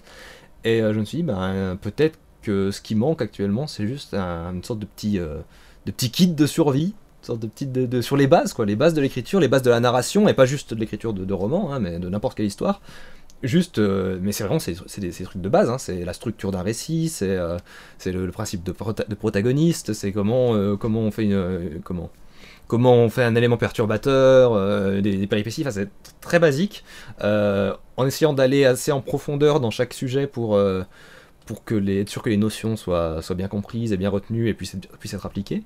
Et donc du coup voilà, j'ai commencé avec 10 épisodes sur l'écriture en général. Et euh, la saison 2, c'était sur l'écriture de personnages, qui pour moi, euh, c'est c'est le plus important dans, dans un récit, c'est les personnages. Il y a, tu, peux, tu peux faire ce que tu veux, euh, et, je, et je vois énormément de, de gens qui sont très à fond dans la création de l'univers, ce qui est très intéressant, qui est très cool, mais ta création d'univers, s'il n'y a pas les personnages pour l'habiter, tu vas créer un, un magnifique, un magnifique temple vide, dans lequel il ne se passe c'est rien. clair. Euh, et du coup, voilà, saison 2, c'est les, les personnages. Euh, et j'essaye aussi, pareil, voilà, d'aller en profondeur sur des sujets qui peuvent paraître euh, très simplistes, mais euh, en essayant de, de trouver des notions et des, des réflexions qui vont aider n'importe qui, qui, qui, qui, voudrait pouvoir se lancer, mais qui n'aurait pas forcément les outils nécessaires. Ouais, bah en tout cas, moi je recommande à tous ceux qui ont envie de se lancer dans l'écriture d'aller regarder ces deux, deux playlists là parce que c'est vraiment super intéressant et puis t'es es très pédagogue et, et du coup t'expliques super bien. Et euh, pour rebondir sur ce que tu disais sur le perso, moi je dis le personnage c'est la porte d'entrée dans l'histoire quoi. C'est vraiment le. C'est c'est par là que tu entres. si euh, c'est une porte de prison blindée à double tour, euh, ça va être compliqué. Tu peux pas rentrer. Même si derrière c'est magnifique que t'as construit un super beau truc, tant que tu peux pas rentrer, bah tu peux pas rentrer quoi. Clairement, clairement. Mais il y avait il y, a- une. Alors, c'est dans, dans le milieu du jeu vidéo qu'il y, a qu'il y a ça, mais en gros, c'est un peu le même principe. C'était pour euh, Mario 64. euh, donc euh, un jeu, le jeu, de 1996, je sais plus, 97, euh, qui était le premier jeu de plateforme en 3D. euh, les, je crois que c'était les six premiers mois de développement ont été passés juste à travailler sur les mouvements de Mario dans une salle vide. En gros, parce qu'il fallait à tout prix, peu importe à quoi allait ressembler le jeu après, que quand tu as Mario en main, bah, ce soit le, les mouvements suivent, que ce soit agréable à jouer, que en gros que le personnage qui va te servir euh, d'avatar soit à la hauteur de, quoi qu'il arrive derrière. Et euh, donc du coup vraiment les six premiers mois passés juste sur l'animation, sur les mouvements, sur le gameplay de ce personnage dans un espace vide avant de commencer à créer un univers et je pense que pour l'écriture c'est tout aussi vrai. Tu dois avoir des personnages avant d'avoir un univers, et, enfin tu peux créer ton univers avant, mais euh, ton univers après t'as intérêt à travailler tes personnages parce que sinon ça, il- il- ça va être Bah un ouais. paysage quoi. Et un paysage ça ne suffit pas. Un pays... et C'est dommage d'avoir un paysage quand tu peux avoir un univers justement. Et un univers c'est la différence avec un paysage, c'est qu'il est habité et que tes personnages euh, le rendent vivant. Mm, mm, mm. Ouais, je suis carrément d'accord. Tout à fait d'accord avec toi, euh, très cher. Mais par exemple, un exemple euh, très populaire d'univers d'univers euh, fictif euh, que beaucoup de gens ressortent, c'est l'univers d'Avatar, dessin animé. Donc Oui. le dernier maître de l'air, que beaucoup de gens disent. Je- Attends, je suis désolée, je fais juste une aparté parce que j'ai regardé ta FAQ il y a deux jours et tout le monde qui te posait des questions sur, ta... sur ton rasage de cheveux. Ah, ça m'a tué. Bref. les, les gens ne s'intéressent qu'à ça. Tu, je, peux, je peux parler de n'importe quoi. Tes ils- cheveux, ça va leurs- yeux sont là, voilà, sur mes cheveux ou sur ma barbe. hein. Si jamais je me rase aussi, c'est pareil. Pour- pour- je, je- je pourrais juste rester devant la caméra sans bouger. et Ils se rendraient pas compte. Je mets une petite musique d'ascenseur et c'est bon. Euh, Mais oui, non, du coup, voilà, sur, sur Avatar, beaucoup de gens parlent de la création de l'univers, de comment l'univers qui est créé est incroyable et tout. Et euh, moi, j'ai envie de dire, vous auriez jamais eu rien à péter de cet univers s'il n'y avait pas les personnages d'abord. C'est les personnages qui vous ont fait rentrer dedans. Et ça, ce sera vrai pour n'importe quel auteur, pour n'importe quelle histoire. C'est comme le Seigneur, des Anneaux, euh, si t'as pas l'histoire de, des hobbits dedans, euh, c'est pas, pas intéressant. Et puis euh, la preuve, euh, dé- déjà les, les 50. euh, c'est combien les 50 Je suis gentil, 50 premières pages que les gens sautent en général, euh, qui refait tout le background. euh, Oui. et ils le sautent donc, pour arriver au cœur du sujet, tu vois. Donc, euh, Bah après, il y a, il y a- comment? Il y a une licence artistique que c'est que c'est permis Tolkien, c'était qu'il s'est dit moi je vais créer mon univers dans lequel Oui. mes, mes protagonistes vont se lâcher et si les gens n'ont pas cette image de l'univers, ils vont pas le comprendre. Mais je dois avouer que la lecture du Seigneur des Anneaux, euh, alors moi, je- moi, moi, personnellement je l'ai pas fait parce que je connaissais déjà les personnages ayant vu les films, mhm. Euh, donc je me suis dit assez intéressant de lire au début, mais si jamais ça avait été euh, ma première lecture de ma première découverte de l'univers, j'aurais sauté les premières pages, j'aurais découvert les personnages et ensuite je serais revenu, j'aurais lu le, le background. Euh, Bah, c'est ça, hein. que ton univers, il- tu, tu me le présentes, pff, m'en fous. Honnêtement, ouais. Ouais. je veux dire n'importe quel univers, tu, m- tu- tu m'en parles, je m'en fous. Et à partir du moment par contre où tu me dis dans, dans mon univers il y a ce gars-là, tu me parles de ce gars-là, je vais commencer à m'intéresser à lui et là je vais me dire tiens lui il vit dans ce truc là comment ça se fait que qu'il travaille dans ce milieu là ou que son euh, que, que ses relations avec les gens soient comme ça et là je vais m'intéresser à ton univers et je pense que c'est Et puis son rapport au, à- au monde dans lequel il évolue et aux, autres personnages aussi. Parce qu'il y a ça. on- on- forcément, un personnage est dépendant de l'environnement dans lequel il évolue et, et le- le- l'environnement va influer sur ce, sur ce personnage-là et sur les rapports entre les, les personnages, etc. etc. Donc Mm. c'est vrai que c'est ça qui va commencer à créer la chair de, de- de- des personnages quoi. Par exemple, et de par l'histoire. exemple, j'ai des, retours euh, intéressants sur, euh, sur Renégat. C'est des gens qui, qui ont lu le premier chapitre et qui disent Mhm. Ouais, l'univers m'a l'air un peu basique quand même. Dans le premier chapitre, je ne parle pas du tout de l'univers. À aucun moment je le présente. Il est en toile de fond et on est, on est que sur du personnage. Et je pense même sur le premier volume, on est que sur les personnages. Il y a, ah, si, jamais tu viens lire mon, mon bouquin pour, euh, pour, pour découvrir l'univers, tu vas pas l'avoir avant un petit moment l'univers. D'abord, il faut que tu t'intéresses un petit peu aux gens qui vivent dedans. Et déjà, ça, ça peut t'en apprendre sur l'univers, parce que derrière, il y, a, une construction de l'univers qui a été faite. Il y a, y, a, y a des sociétés avec des. Enfin, il y a une société avec des. Comment Quand même des enjeux assez, assez, assez complexes que j'ai imaginé euh, avant, de, avant de raconter mon histoire, mais elle doit passer par les personnages. Et euh, je pense que si tes attentes, c'est de découvrir un univers incroyable pendant, euh, pendant les premières pages, bah, tu fais partie d'une minorité de lecteurs. La majorité des gens, c'est pas ça qui, c'est pas ça qu'ils veulent. Ils, ve- ils adorent découvrir des univers, peut-être, mais euh, pas comme ça, pas en bloc, pas d'un coup. Ouais, et puis en plus on vit dans une société où du coup justement on est de plus en plus habitué à un contenu qui va super vite et, euh, et bah du coup il faut s'adapter à ça aussi je pense. Après ça dépend tu vois du, du genre d'histoire que tu veux écrire et puis ça dépend de ton public évidemment tu Oh, vois. bien on va pas te dire euh, que tu peux pas faire un roman fleuve, euh, c'est pas ce que je dis tu vois. Mais, mais si tu un, vises un certain type de public qui a l'habitude avec ce contenu hyper rapide, forcément il va falloir aussi que, que ton histoire et puis bah, s'adapte à ça. Moi, ça me fait penser aussi, euh, j'avais été assez fascinée par euh, le roman de Asimov Fondation, qui est, il y a la majorité, en fait, c'est des dialogues. Il y a tellement de dialogues dans ce livre, et ça, ça va super vite, en fait. Ouais. Et, euh, et du coup, il y a ce truc qui, qui est du coup très moderne, en fait, très contemporain, tu vois. De, c'est, c'est hyper rapide, et il y a ça aussi qu'on on peut retrouver dans les, dans les livres qui se lisent assez vite. Bah, le, vas-y. Je crois que c'est celui-là que j'ai juste ici. Et voilà, Fondation. Yeah. On, on re- on recommande. Carrément.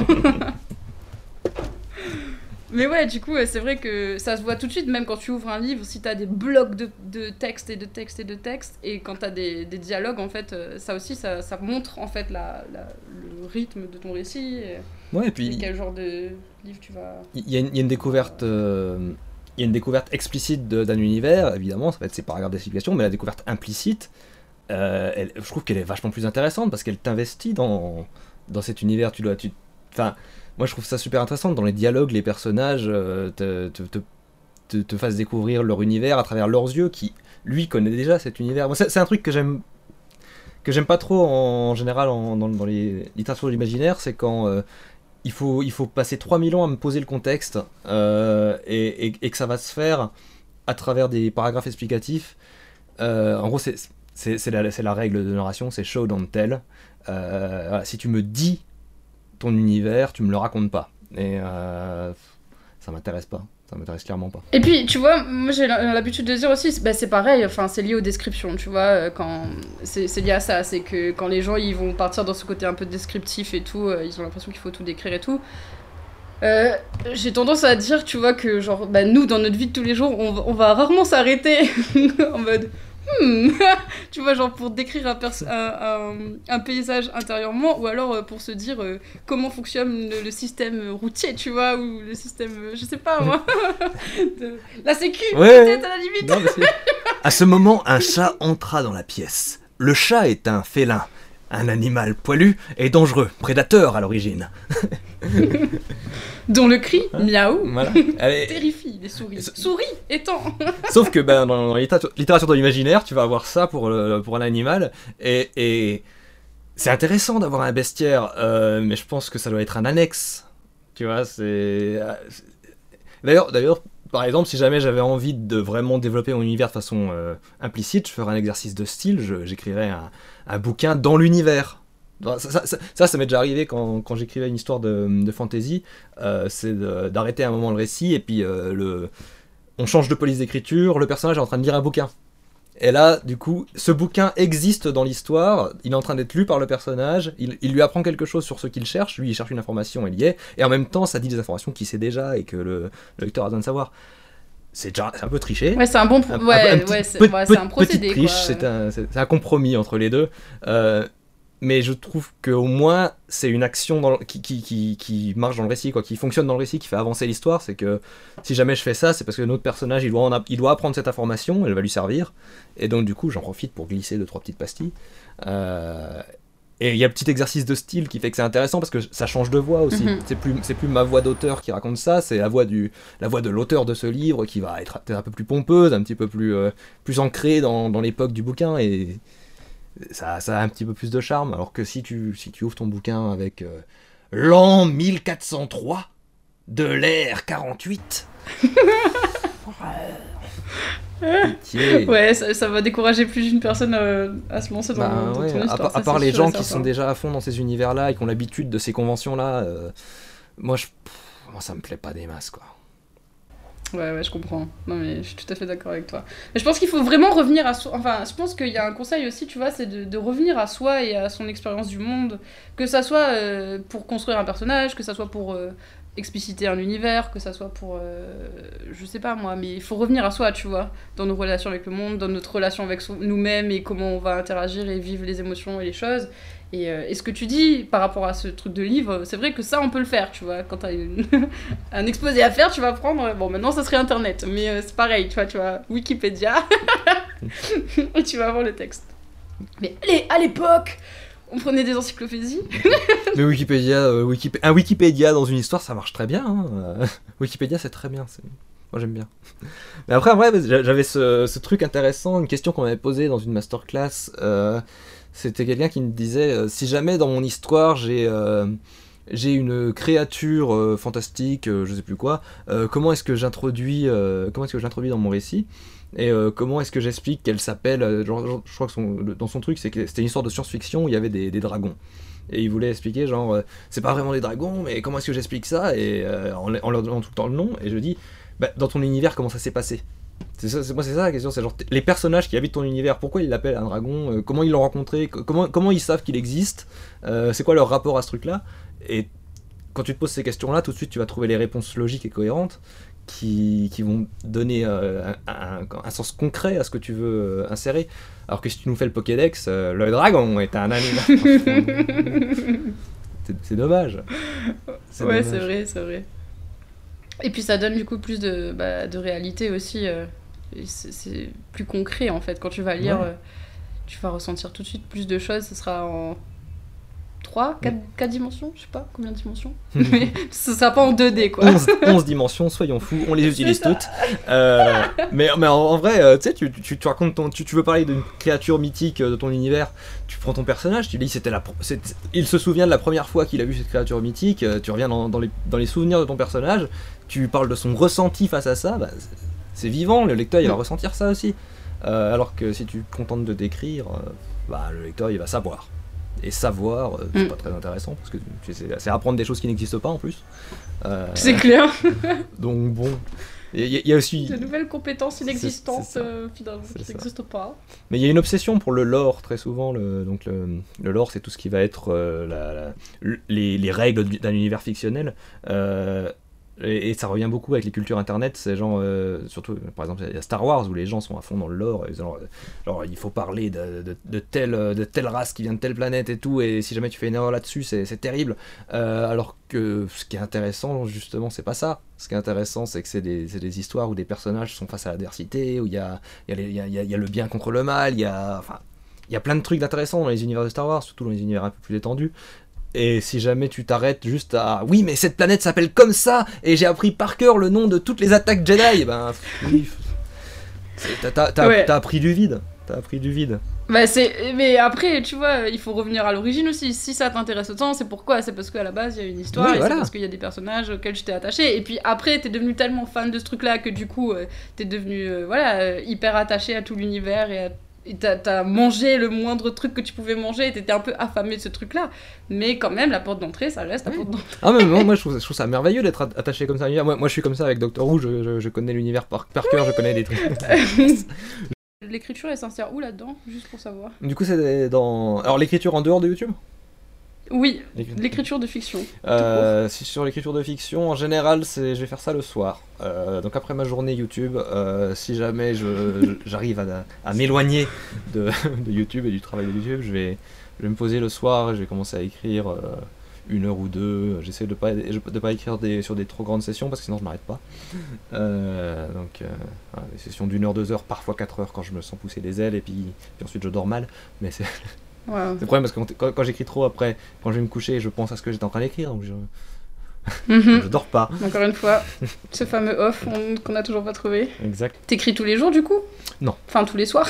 Non, non, non. Non J'ai- alors, C'est assez irrégulier? Ouais, J'ai essayé d'écrire euh, tous les soirs et euh, le problème c'est que mon emploi du temps en général est pas assez euh, régulier pour que je puisse faire ça. Je vais, trop vite avoir une soirée où je peux pas. Et, euh, Ouais, du coup. Une habitude comme ça, une routine, si tu la brises une fois, elle est foutue. Euh, donc j'essaye plutôt de, me donner des objectifs. Genre, si, si jamais, pour Renégat par exemple, je me suis dit, bah là je, sais que je veux faire 10 chapitres. Euh, cette semaine, tous les soirs j'écris. C'est la, la règle. Si jamais un soir je peux pas parce que justement il s'est passé un truc, je, je rattrape le lendemain. Et, euh, et ensuite, sur, une, sur une courte période, j'arrive à me, à me caler sur des horaires. Mais si jamais j'essaie de faire un truc très régulier, euh, à la Stephen King qui écrit deux heures par jour, euh, il y, aura des jours où je vais pas écrire parce que je, je peux pas. Et donc, euh, donc ça, vraiment, c'est comme n'importe quelle routine, c'est comme faire du sport. si, tu, si tu arrêtes un jour, après c'est très dur de s'y remettre. Ouais, c'est vrai. Ok. Ouais, du coup, c'est plutôt des objectifs de de temps. Genre, euh, avant telle date, t'aimerais faire ouais, tant de trucs. ça. Je me mets, euh, je mets une truc. deadline, euh, une sorte de, en général, un nombre de pages par exemple, euh, qui est plus une sorte de guide que qu'un vrai nombre de pages que je vais utiliser. En général, je fais toujours plus. Euh, et voilà, j'ai ma deadline, deadline courte très souvent. J'évite de me donner des gros projets. Si jamais je me dis, allez, je je vais, je vais écrire sur les six prochains mois une grosse histoire, je l'écris pas. Alors que si je me dis, je fais 5 chapitres cette semaine, je l'ai fait. Donc, petit objectif euh, sur une durée courte, quoi. C'est ça.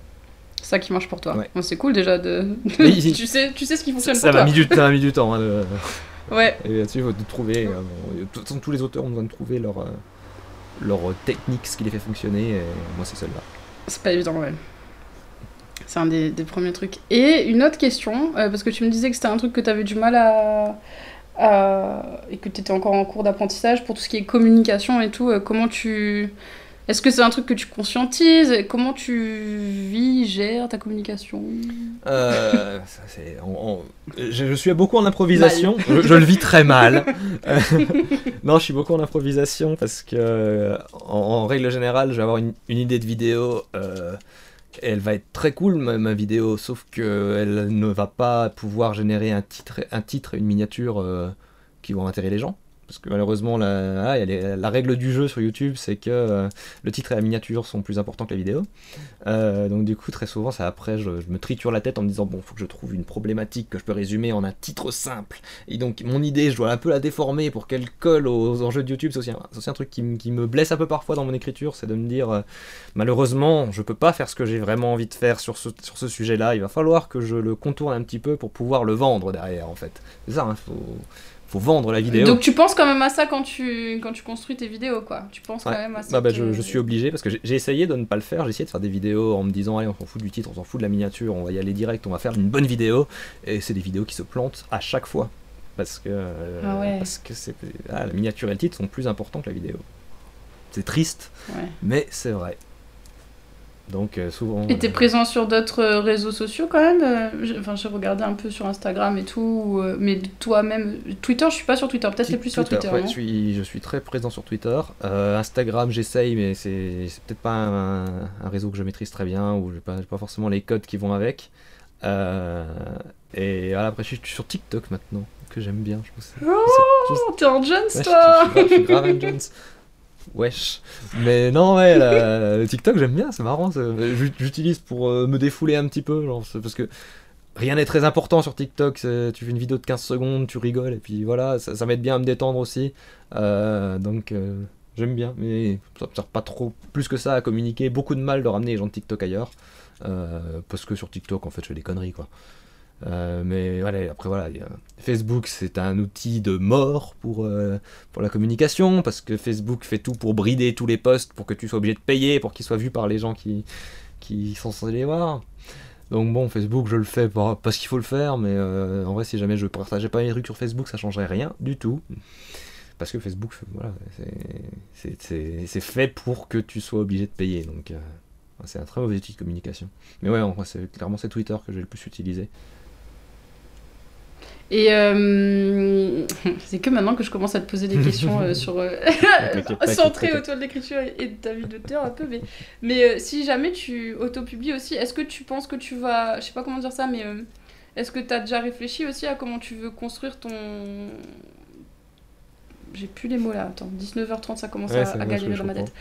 Euh, ton identité d'auteur et mm. justement de construire euh, cette identité d'auteur là un petit peu séparée de YouTube. Enfin, comment tu vois, comment tu l'envisages? Est-ce que tu as envie de, je sais pas moi, est-ce que tu as une newsletter déjà? Je sais même pas. pas de newsletter. Euh, non, j'ai un serveur Discord où je mets mes, mes infos en général. Ouais. en fait, le truc, c'est que c'est très difficile cette question de est-ce que je dois séparer l'auteur du youtubeur. Mhm. Parce que d'un côté, j'ai pas du tout envie d'être le genre d'auteur où tu trouves le livre en, librairie et t'as la petite vignette euh, écrit par un youtubeur avec la petite photo. Euh, oui, bien sûr. mais, mais, en même temps, euh, je vais pas critiquer ceux qui le font et je me dis aussi que si jamais je le faisais, bah, ça aiderait parce que c'est vrai que c'est un argument marketing qui fonctionne et, et que, mhm. bah, comme j'ai dit tout à l'heure, l'écriture, c'est 20% d'écriture et c'est 80% de promotion. Et malheureusement, voilà, je, je, sais pas, j'ai pas de, réponse actuellement. J'ai vraiment pas envie que ce soit des. J'ai pas envie que ce soit des bouquins. Si jamais je fais un bouquin publié sous le nom Le Tropper, par exemple, ce serait un bouquin de. Ce serait pas, ce serait pas de la fiction, ce serait euh, mhm. par exemple un livre sur euh, de conseils d'écriture. Là, oui. Là, ça serait logique, ça, ça, y aurait une cohérence. Mais euh, en tant qu'auteur de fiction, bah non, j'utilise mon nom d'auteur, donc Sébastien J.M. Martins. Euh, et j'ai pas forcément très envie que. C'est pas que j'ai pas envie que ce soit rattaché à ma chaîne YouTube, c'est que j'ai pas envie que ce soit euh, résumé à ma chaîne YouTube. Parce qu'après, c'est le truc qui va arriver quand tu vas en parler à chaque fois, ça va être et donc vous êtes youtubeur, et donc. Et moi j'aurais envie de parler de mon bouquin, hein, j'ai envie de parler d'écriture, et on va me dire ouais, mais donc du coup sur YouTube vous avez fait une vidéo où vous chantez, et puis c'est rigolo. Et voilà. c'est compliqué. Je trouve que c'est pas évident quand t'es euh, artiste pluriel euh, de, de, bah, de gérer ça en fait. Parce que du coup, tu peux pas être mis que dans une seule case, c'est genre dans 3000 cases différentes. Et il y a des gens qui te suivent parce que tu fais plutôt ça, et puis il y a des gens qui te suivent mm. parce que tu fais plutôt ça. Et puis, mais en fait, toi, toi tu fais un peu tout. Bah et toi, t'as une combinaison de tout ça. Donc c'est vrai que je trouve c'est vraiment pas évident à, à gérer, à construire aussi. Donc. Euh. Non, mais oui, mais c'est vrai que t'as pas une chaîne YouTube de, de, musique non plus à côté, tu vois. Euh, J'ai évité, hein, parce que ça commencerait à faire trop. Mais euh, peut-être bientôt une chaîne cuisine. non, en, vrai, tu vois, le truc, c'est que derrière, quand tu vas vouloir parler de ton bouquin, il va falloir communiquer avec des journalistes. Les journalistes, ils vont avoir besoin de te, de te rentrer dans une case, de te, de te décrire dans, l'introduction de l'article, deux phrases sur toi, bam. Euh, s'ils doivent expliquer à chaque fois, youtubeur, musicien, bah, ça les fait chier, donc en général, ils vont te résumer. et la question, c'est comment est-ce qu'ils vont te résumer, à quelle sauce ils vont te bouffer. Euh, hein, je préférerais qu'ils disent juste, juste l'auteur du bouquin, euh, puis qu'ensuite on parle du bouquin. Ouais.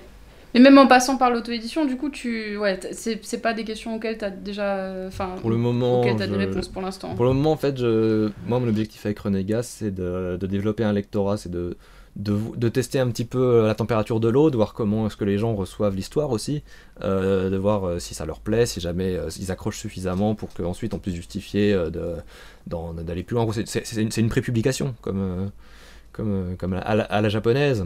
et du coup, pour le moment, j'essaie déjà de voir ça et j'essaie de pas mettre la, charrue avant les bœufs parce que c'est si jamais je m'emballe trop vite, euh, je vais être très déçu derrière si jamais ça, ça plaît pas. C'est possible que ça plaise pas parce qu'après tout, euh, euh, moi j'essaie de faire une histoire qui n'est pas pour tout le monde parce que je considère qu'une histoire pour tout le monde c'est une histoire pour personne. donc elle, est dans mes sensibilités, elle va être dans les sensibilités des, gens qui, qui, partagent les miennes. Et si elle, si, elle, si, elle, trouve son lectorat là-dedans, je suis très content. Mais bon, je sais aussi que voilà, c'est pas le, bouquin du siècle que, que, tout le monde va adorer et que tout le monde va s'arracher.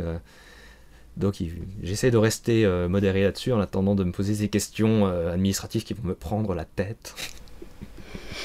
non, mais c'était même pas forcément en termes d'administratif, mais c'était plutôt en termes de stratégie, entre guillemets, tu vois, de, de comment tu vas justement orienter euh, le, public que tu as déjà vers ce qui peut les intéresser. Tu vois, enfin, un espèce d'entonnoir en fait. Ce que tu disais, finalement, c'est un peu ça, parce que du coup, tu testes la température. Après, le truc, c'est comme je suis sur un genre euh, qui n'est pas très développé euh, en France, euh, Mm. en Occident en général, du coup, le light novel, c'est c'est des maisons d'édition indépendantes qui le publient euh, en France, par exemple. Donc, déjà, là, il y aurait aussi cette possibilité c'est que les, maisons d'édition indépendantes, c'est toujours plus sympa que les grosses maisons.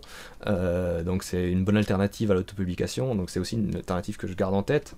Euh, et du coup, moi, ma, stratégie vraiment là actuellement, c'est voilà, je, je, je prépublie, je regarde comment ça marche. Je, surtout, je pense que je ferai un point à la fin du premier volume.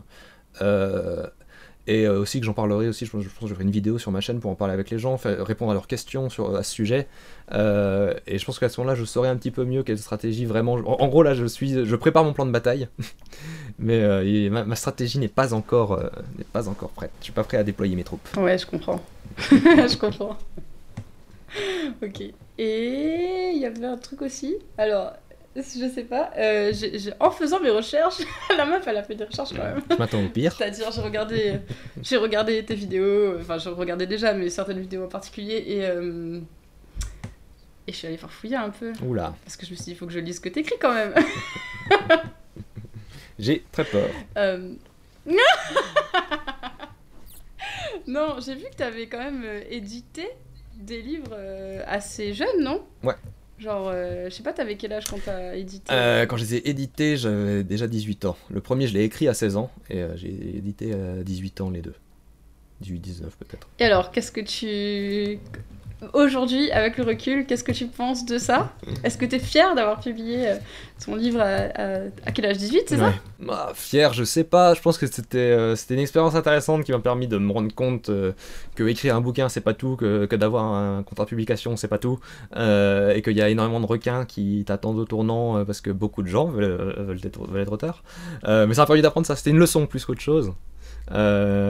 Et fier peut-être pas, mais je suis quand même content de l'avoir fait parce que bah, c'est- la, la dure école de la vie, on va dire.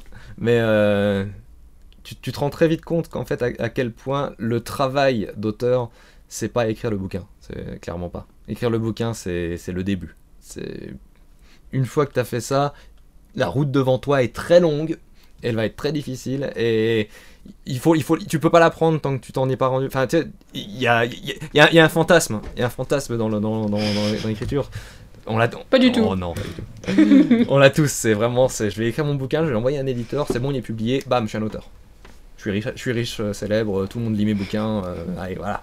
Euh, ça, Je fais des dédicaces. Voilà. Ah, j'ai mal au poignet. ça n'existe pas, ça n'existe pas du tout. Ça, c'est peut-être arrivé deux fois dans l'histoire de l'humanité, euh, mais dans la réalité, non, c'est pas ça. C'est j'écris un bouquin, je l'envoie à un éditeur, je me fais refuser, j'envoie à un autre éditeur, je me fais refuser. Et, le, et, et le- et quand t'es accepté par l'éditeur, en fait, l'éditeur c'est peut-être un mauvais éditeur. J'ai, déjà eu des propositions euh, d'éditeurs où, tu, Mm. où, où ils te disent Ah, euh, c'est très sympa, par contre, on aimerait avoir les droits sur, euh, sur toute adaptation, et les droits publics sur les personnages, et nanana. Et tu te dis, mais en fait, vous voulez juste me voler mon histoire. Euh, Par contre, derrière, on va pas faire la promotion, ce sera à vous de la faire. Mais du coup, à quoi vous servez? À rien. mais euh, et puis en plus, voilà, il faut apprendre à naviguer dans l'univers de l'édition. Parce que t'as C'est un monde à part entière, c'est hein un monde à ouais. part entière. Il y, a, il y a des maisons d'édition qui sont en fait des sortes de- d'imprimeurs euh, qui, qui, qui te, qui, qui te prennent une charge en plus parce que c'est même pas eux qui impriment. Euh, et voilà, il y a, Ouais, maison à compte d'auteur, maison à compte d'auteur, d'éditeur, hein, bah, maison, à- maison à compte c'est- d'auteur, on n'en parle pas. On va, on ne va pas invoquer les, les mots, les mots maléfiques. Mais euh, non, évidemment, dans ce, dans ce, dans ce monde, il y a, enfin, il faut apprendre à y naviguer, mais en même temps, il faut plonger si tu veux le, co- le connaître. Euh, Peut-être que la façon dont j'y ai plongé euh, n'était pas la meilleure parce que, bah, du coup, euh, j'y suis allé un peu les, les yeux fermés. Mais en même temps, j'étais avec une maison d'édition qui n'était pas à compte d'auteur, au moins. C'était déjà ça. Ouais, c'est déjà cool. Parce qu'il y en a plein en se lançant, c'est ce qu'ils font. Hein. Mm, non, j'ai, évité cette, cet obstacle-là, mais, mais malheureusement, euh, derrière, ben, ces bouquins-là, ils, ont, ils, ils- ils sont un peu morts dans, l'œuf, quoi. Ils ils, auraient, mérité d'être réécrits. Déjà, c'est des premiers jets parce que j'étais un jeune auteur, je me rendais pas compte de la nécessité de réécrire. Euh, ils n'ont pas, été- ils ont pas eu l'accompagnement qu'une maison d'édition est censée, t'accom- est, est censée t'apporter. Normalement, on est censé te- Ouais, c'est ça, t'as pas eu un travail éditorial non, pas eu derrière travail avec. éditorial. euh, c'est- En gros, c'était ouais, c'est des, c'est imprimeurs. C'est- Ils ont imprimé mon bouquin. D'accord. Et euh, après, c'était à moi d'en faire la promotion. Et je l'ai pas fait parce que je savais pas. Mais en même temps, ça m'a permis aussi de, commencé à, à me questionner là-dessus, de me dire c'est bizarre, tiens, euh, j'ai sorti un bouquin, il est publié, mais personne ne le lit, comment ça se fait et, et c'est là que tu te rends compte en fait va y avoir ce, ce ce métier de promotion qui est mais, essentiel et qu'il va falloir apprendre, ou alors il va falloir avoir beaucoup de chance et, avoir un contrat avec une maison d'édition qui va le faire pour toi, mais ça n'arrivera sans doute pas, on va être honnête. Euh, c'est c'est excessivement rare. Faut- tu peux avoir de l'espoir, mais je pense que c'est plus intelligent d'apprendre euh, à se débrouiller tout seul parce que euh, il faut pouvoir retomber sur, ses pattes quoi. Derrière. Mhm. Ouais, moi je trouve ça vachement intéressant. Non, mais c'était juste pour avoir ton, ton avis Mhm. vis-à-vis de ça, parce que c'est vrai que quand j'ai vu que tu avais publié euh, jeune, je me demandais euh, c'était quoi ton, ton ressenti actuel vis-à-vis de tout ça, parce que ça dépend vraiment des gens. Comme, comme- je pense que comme pour beaucoup de gens, euh, quand tu me reparles des vieux trucs que j'ai fait, mon premier réflexe c'est de grincer très fort les dents. Euh, c'est juste, c'est je- Quel dossier va sortir? Mais tu sais, quand, quand, quand- quand- quand tu, quand tu grandis, tu n'es pas la même personne tout au long de ta vie, comme dirait un certain docteur. Et euh, du coup, euh, moi j'ai un peu tendance à considérer quand, quand- quand je les ai relus ces bouquins un peu plus tard, et euh, c'était lire les bouquins d'un- jeune adolescent que je ne suis plus, et dans lequel je me retrouve pas, qui n'a pas les mêmes intérêts que moi, qui n'a pas les mêmes, les mêmes sensibilités que moi, et c'était pas une, enfin, tu vois, c'était très bizarre, c'est une dissociation en fait. J'ai l'impression de pas lire mon bouquin. Et, euh, et je pense que c'est d'autant plus vrai quand t'étais aussi, quand j'étais, comme j'étais très jeune quand je les ai écrits. Et donc du coup, euh, je dirais que qui tu es, ça se pose un peu plus tard dans ta vie. En 18-19 ans, tu n'es pas la personne que tu seras. C'est Ouais, le moment où tu cherches vraiment en plus. Euh, C'est là où c'est super tu instable. Quoi. commences à te, à, à te poser vers la, après 25, tu vois. C'est là, que- Mm. là que tu commences à te dire, tiens, je- en fait, je pense que je suis, que je suis cette personne-là. Euh, et peut-être que ça durera pas d'ailleurs, parce que je sais pas, j'ai, que On 26 verra. ans, ça se trouve, dans, dans deux ans, je serai plus la même personne. Mais en attendant, je sais que je ne suis pas la même personne que celui qui a écrit ces bouquins, donc du coup, c'est très difficile. Mais de, tu vois, de, de m'y- de- m'y attacher en tant que- qu'auteur, de me dire euh, je suis l'auteur de ces bouquins, parce que je ne me sens pas auteur de ces bouquins, même si je les ai écrits. euh, c'est pas vraiment moi qui les ai Ouais, bah du coup, ça te donne moins aussi envie de. Bah, t'as pas forcément envie de, de dire euh, tu vas faire la promo Non. de ça et de dire tu vas mettre ça en avant. Clairement, en clairement euh, pas. Clairement pas. Lisez ce que je fais. Encore une fois, on en parlait. Ah, je donne des conseils sur YouTube. Il devrait pas ouais, Et ouais, non, bah, je, je ferai pas la promotion de ces bouquins-là. J'en ai parlé une fois juste pour dire voilà, j'ai fait ça, je vous montre un peu d'où je viens, et je vous montre aussi. bah, je pense que c'est un point que j'ai fait dans cette vidéo où je parle de ces bouquins, c'est dire bah, je les trouve pas, pas terribles, euh, et de dédramatiser un peu le fait d'avoir des. De, non seulement écrire des trucs nuls, mais en plus de les publier de les montrer au monde. C'est pas, pas, pas la mort, hein, ça, ça arrive. Et, euh, et je pense que ça, ça peut décoincer pas mal de gens qui vont, euh, qui sinon ne vont jamais euh, publier parce qu'ils se disent ah non, j'ai pas écrit le bouquin parfait, donc à quoi ça sert que je publie? Et je pense que parfois c'est bien de se ramasser la gueule. C'est vrai que c'est une étape à passer, c'est ça. Et puis c'est souvent, on apprend vachement plus avant de le faire. Et une fois que tu passes, enfin c'est vrai pour tout en fait. C'est vrai pour plein de trucs différents. Mais euh, même le simple fait de, de, de se lancer, euh, je sais pas moi, sur YouTube ou peu importe. Je sais qu'il y a plein de gens qui appréhendent. Et puis finalement, quand tu le fais, tu te rends compte que c'est vachement moins flippant que ce que tu imaginais. Et c'est- c'est- Ouais. Ça, ça disparaît un peu ce truc de peur là. Ouais, ouais, bien sûr. Une fois que tu te lances quoi. Bien sûr, mais oui, ouais, c'est comme tu dis, pour tout. hein. Pour tout. euh, Ouais, c'est pour ça. c'est comme partir à l'étranger euh, quand tu quand tu quand tu as jamais fait. ben, voilà, tu te dis c'est impossible, je vais jamais y arriver. Et puis une fois que tu le fais, tu te rends compte que moi tout va bien en fait. Mais, mais il faut le faire pour s'en rendre compte. Tu, tu peux pas juste revenir dans le temps et te dire à celui, à, à ta, ta version de toi qui n'a jamais fait, t'inquiète, ça va aller, parce qu'il va pas te croire, parce qu'il ne l'a pas fait. Et, euh, et ça, c'est vrai pour Et, c'est ce... et le pire, c'est que c'est ça le plus difficile en fait. C'est ce premier pas là de, de genre. Mm. Parce qu'une fois que tu l'as fait, ça va, tu vois. Mais tu changes tellement d'univers et tu- c'est tellement inconnu que forcément ça te Ouais. fait peur, quoi. C'est Ouais. normal. Mais euh, de l'autre côté, ça va. Oui. Je peux vous dire que C'est ça, ça. non, mais il y, a- y y ce truc, j'ai j'ai des gens qui viennent souvent m'envoyer un message pour me dire euh, Je sais pas comment faire pour commencer à écrire. Et, et, et moi, je leur réponds pas parce que sinon, je suis obligé de leur dire bah, Commence à écrire. C'est ça. Fais-le, tu vas te rendre compte très vite hein, que ça va être euh, que, tu, que tu vas pas y arriver. Et, et- mais il faut que tu commences.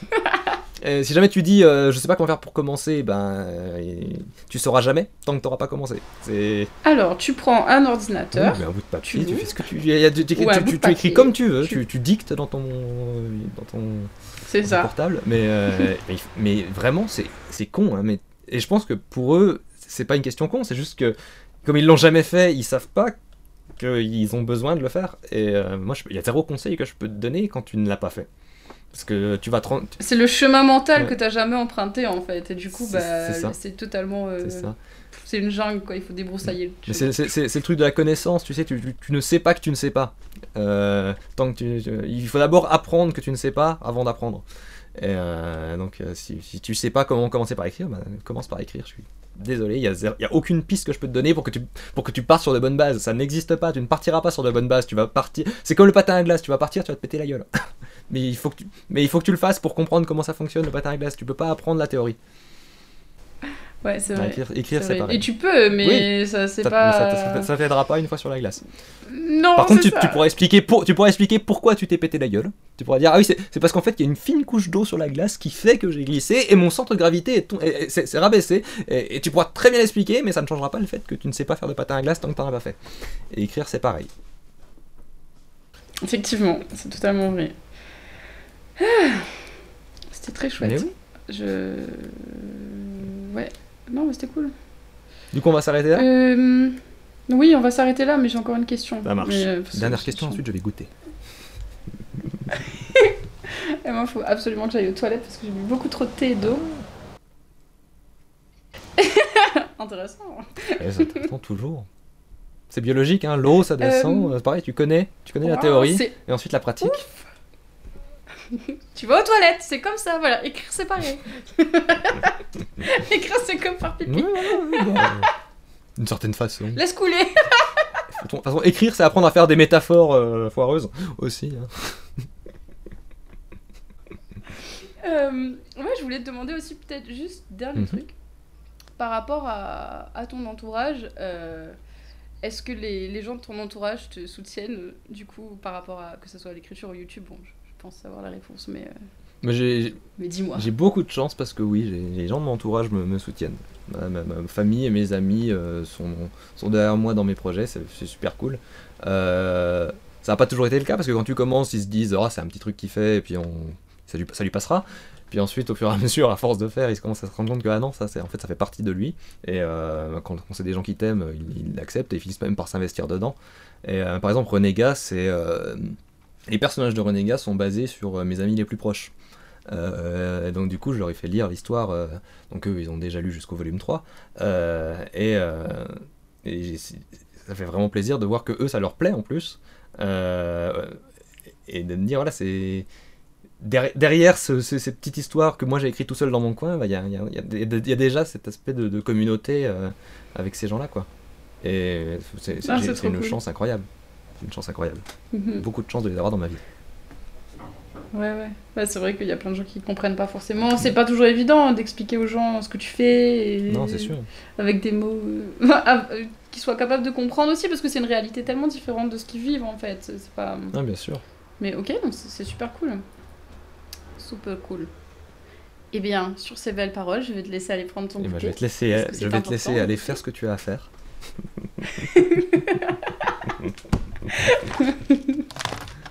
Et, euh, et du coup, tu veux que je mette les liens de Renégat et de ta chaîne? Ça te va Oui. Ou tu veux que je mette Ah autre non, bah, chose euh? Ben, c'est très bien. Ben, merci beaucoup.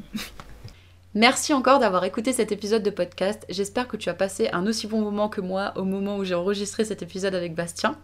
Si tu l'as aimé, je t'invite vraiment à mettre 5 étoiles sur Apple Podcast et ou à le partager autour de toi sur les réseaux sociaux. N'hésite pas à me mentionner, comme ça je pourrais le repartager aussi.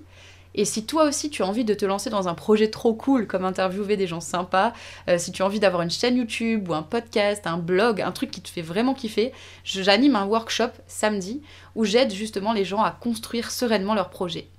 Attention, le nombre de places est limité à 5 personnes. Je cherche des gens motivés qui ont envie de se lancer malgré les doutes, malgré la peur et qui sont prêts aussi à mettre les mains dans le cambouis.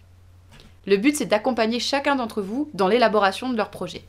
Tu apprendras notamment à communiquer avec tes peurs à travers un exercice puissant, à construire les différentes étapes de ton projet et à définir un concept original aligné à tes valeurs et à ta personnalité. Si tu veux plus d'infos, tout sera sur elodielourette.com. Je te mettrai également en barre d'infos le lien pour retrouver le Tropper, sa chaîne YouTube, etc. et son histoire renégat. Merci encore et on se retrouve très bientôt pour un nouvel épisode du laboratoire d'écriture.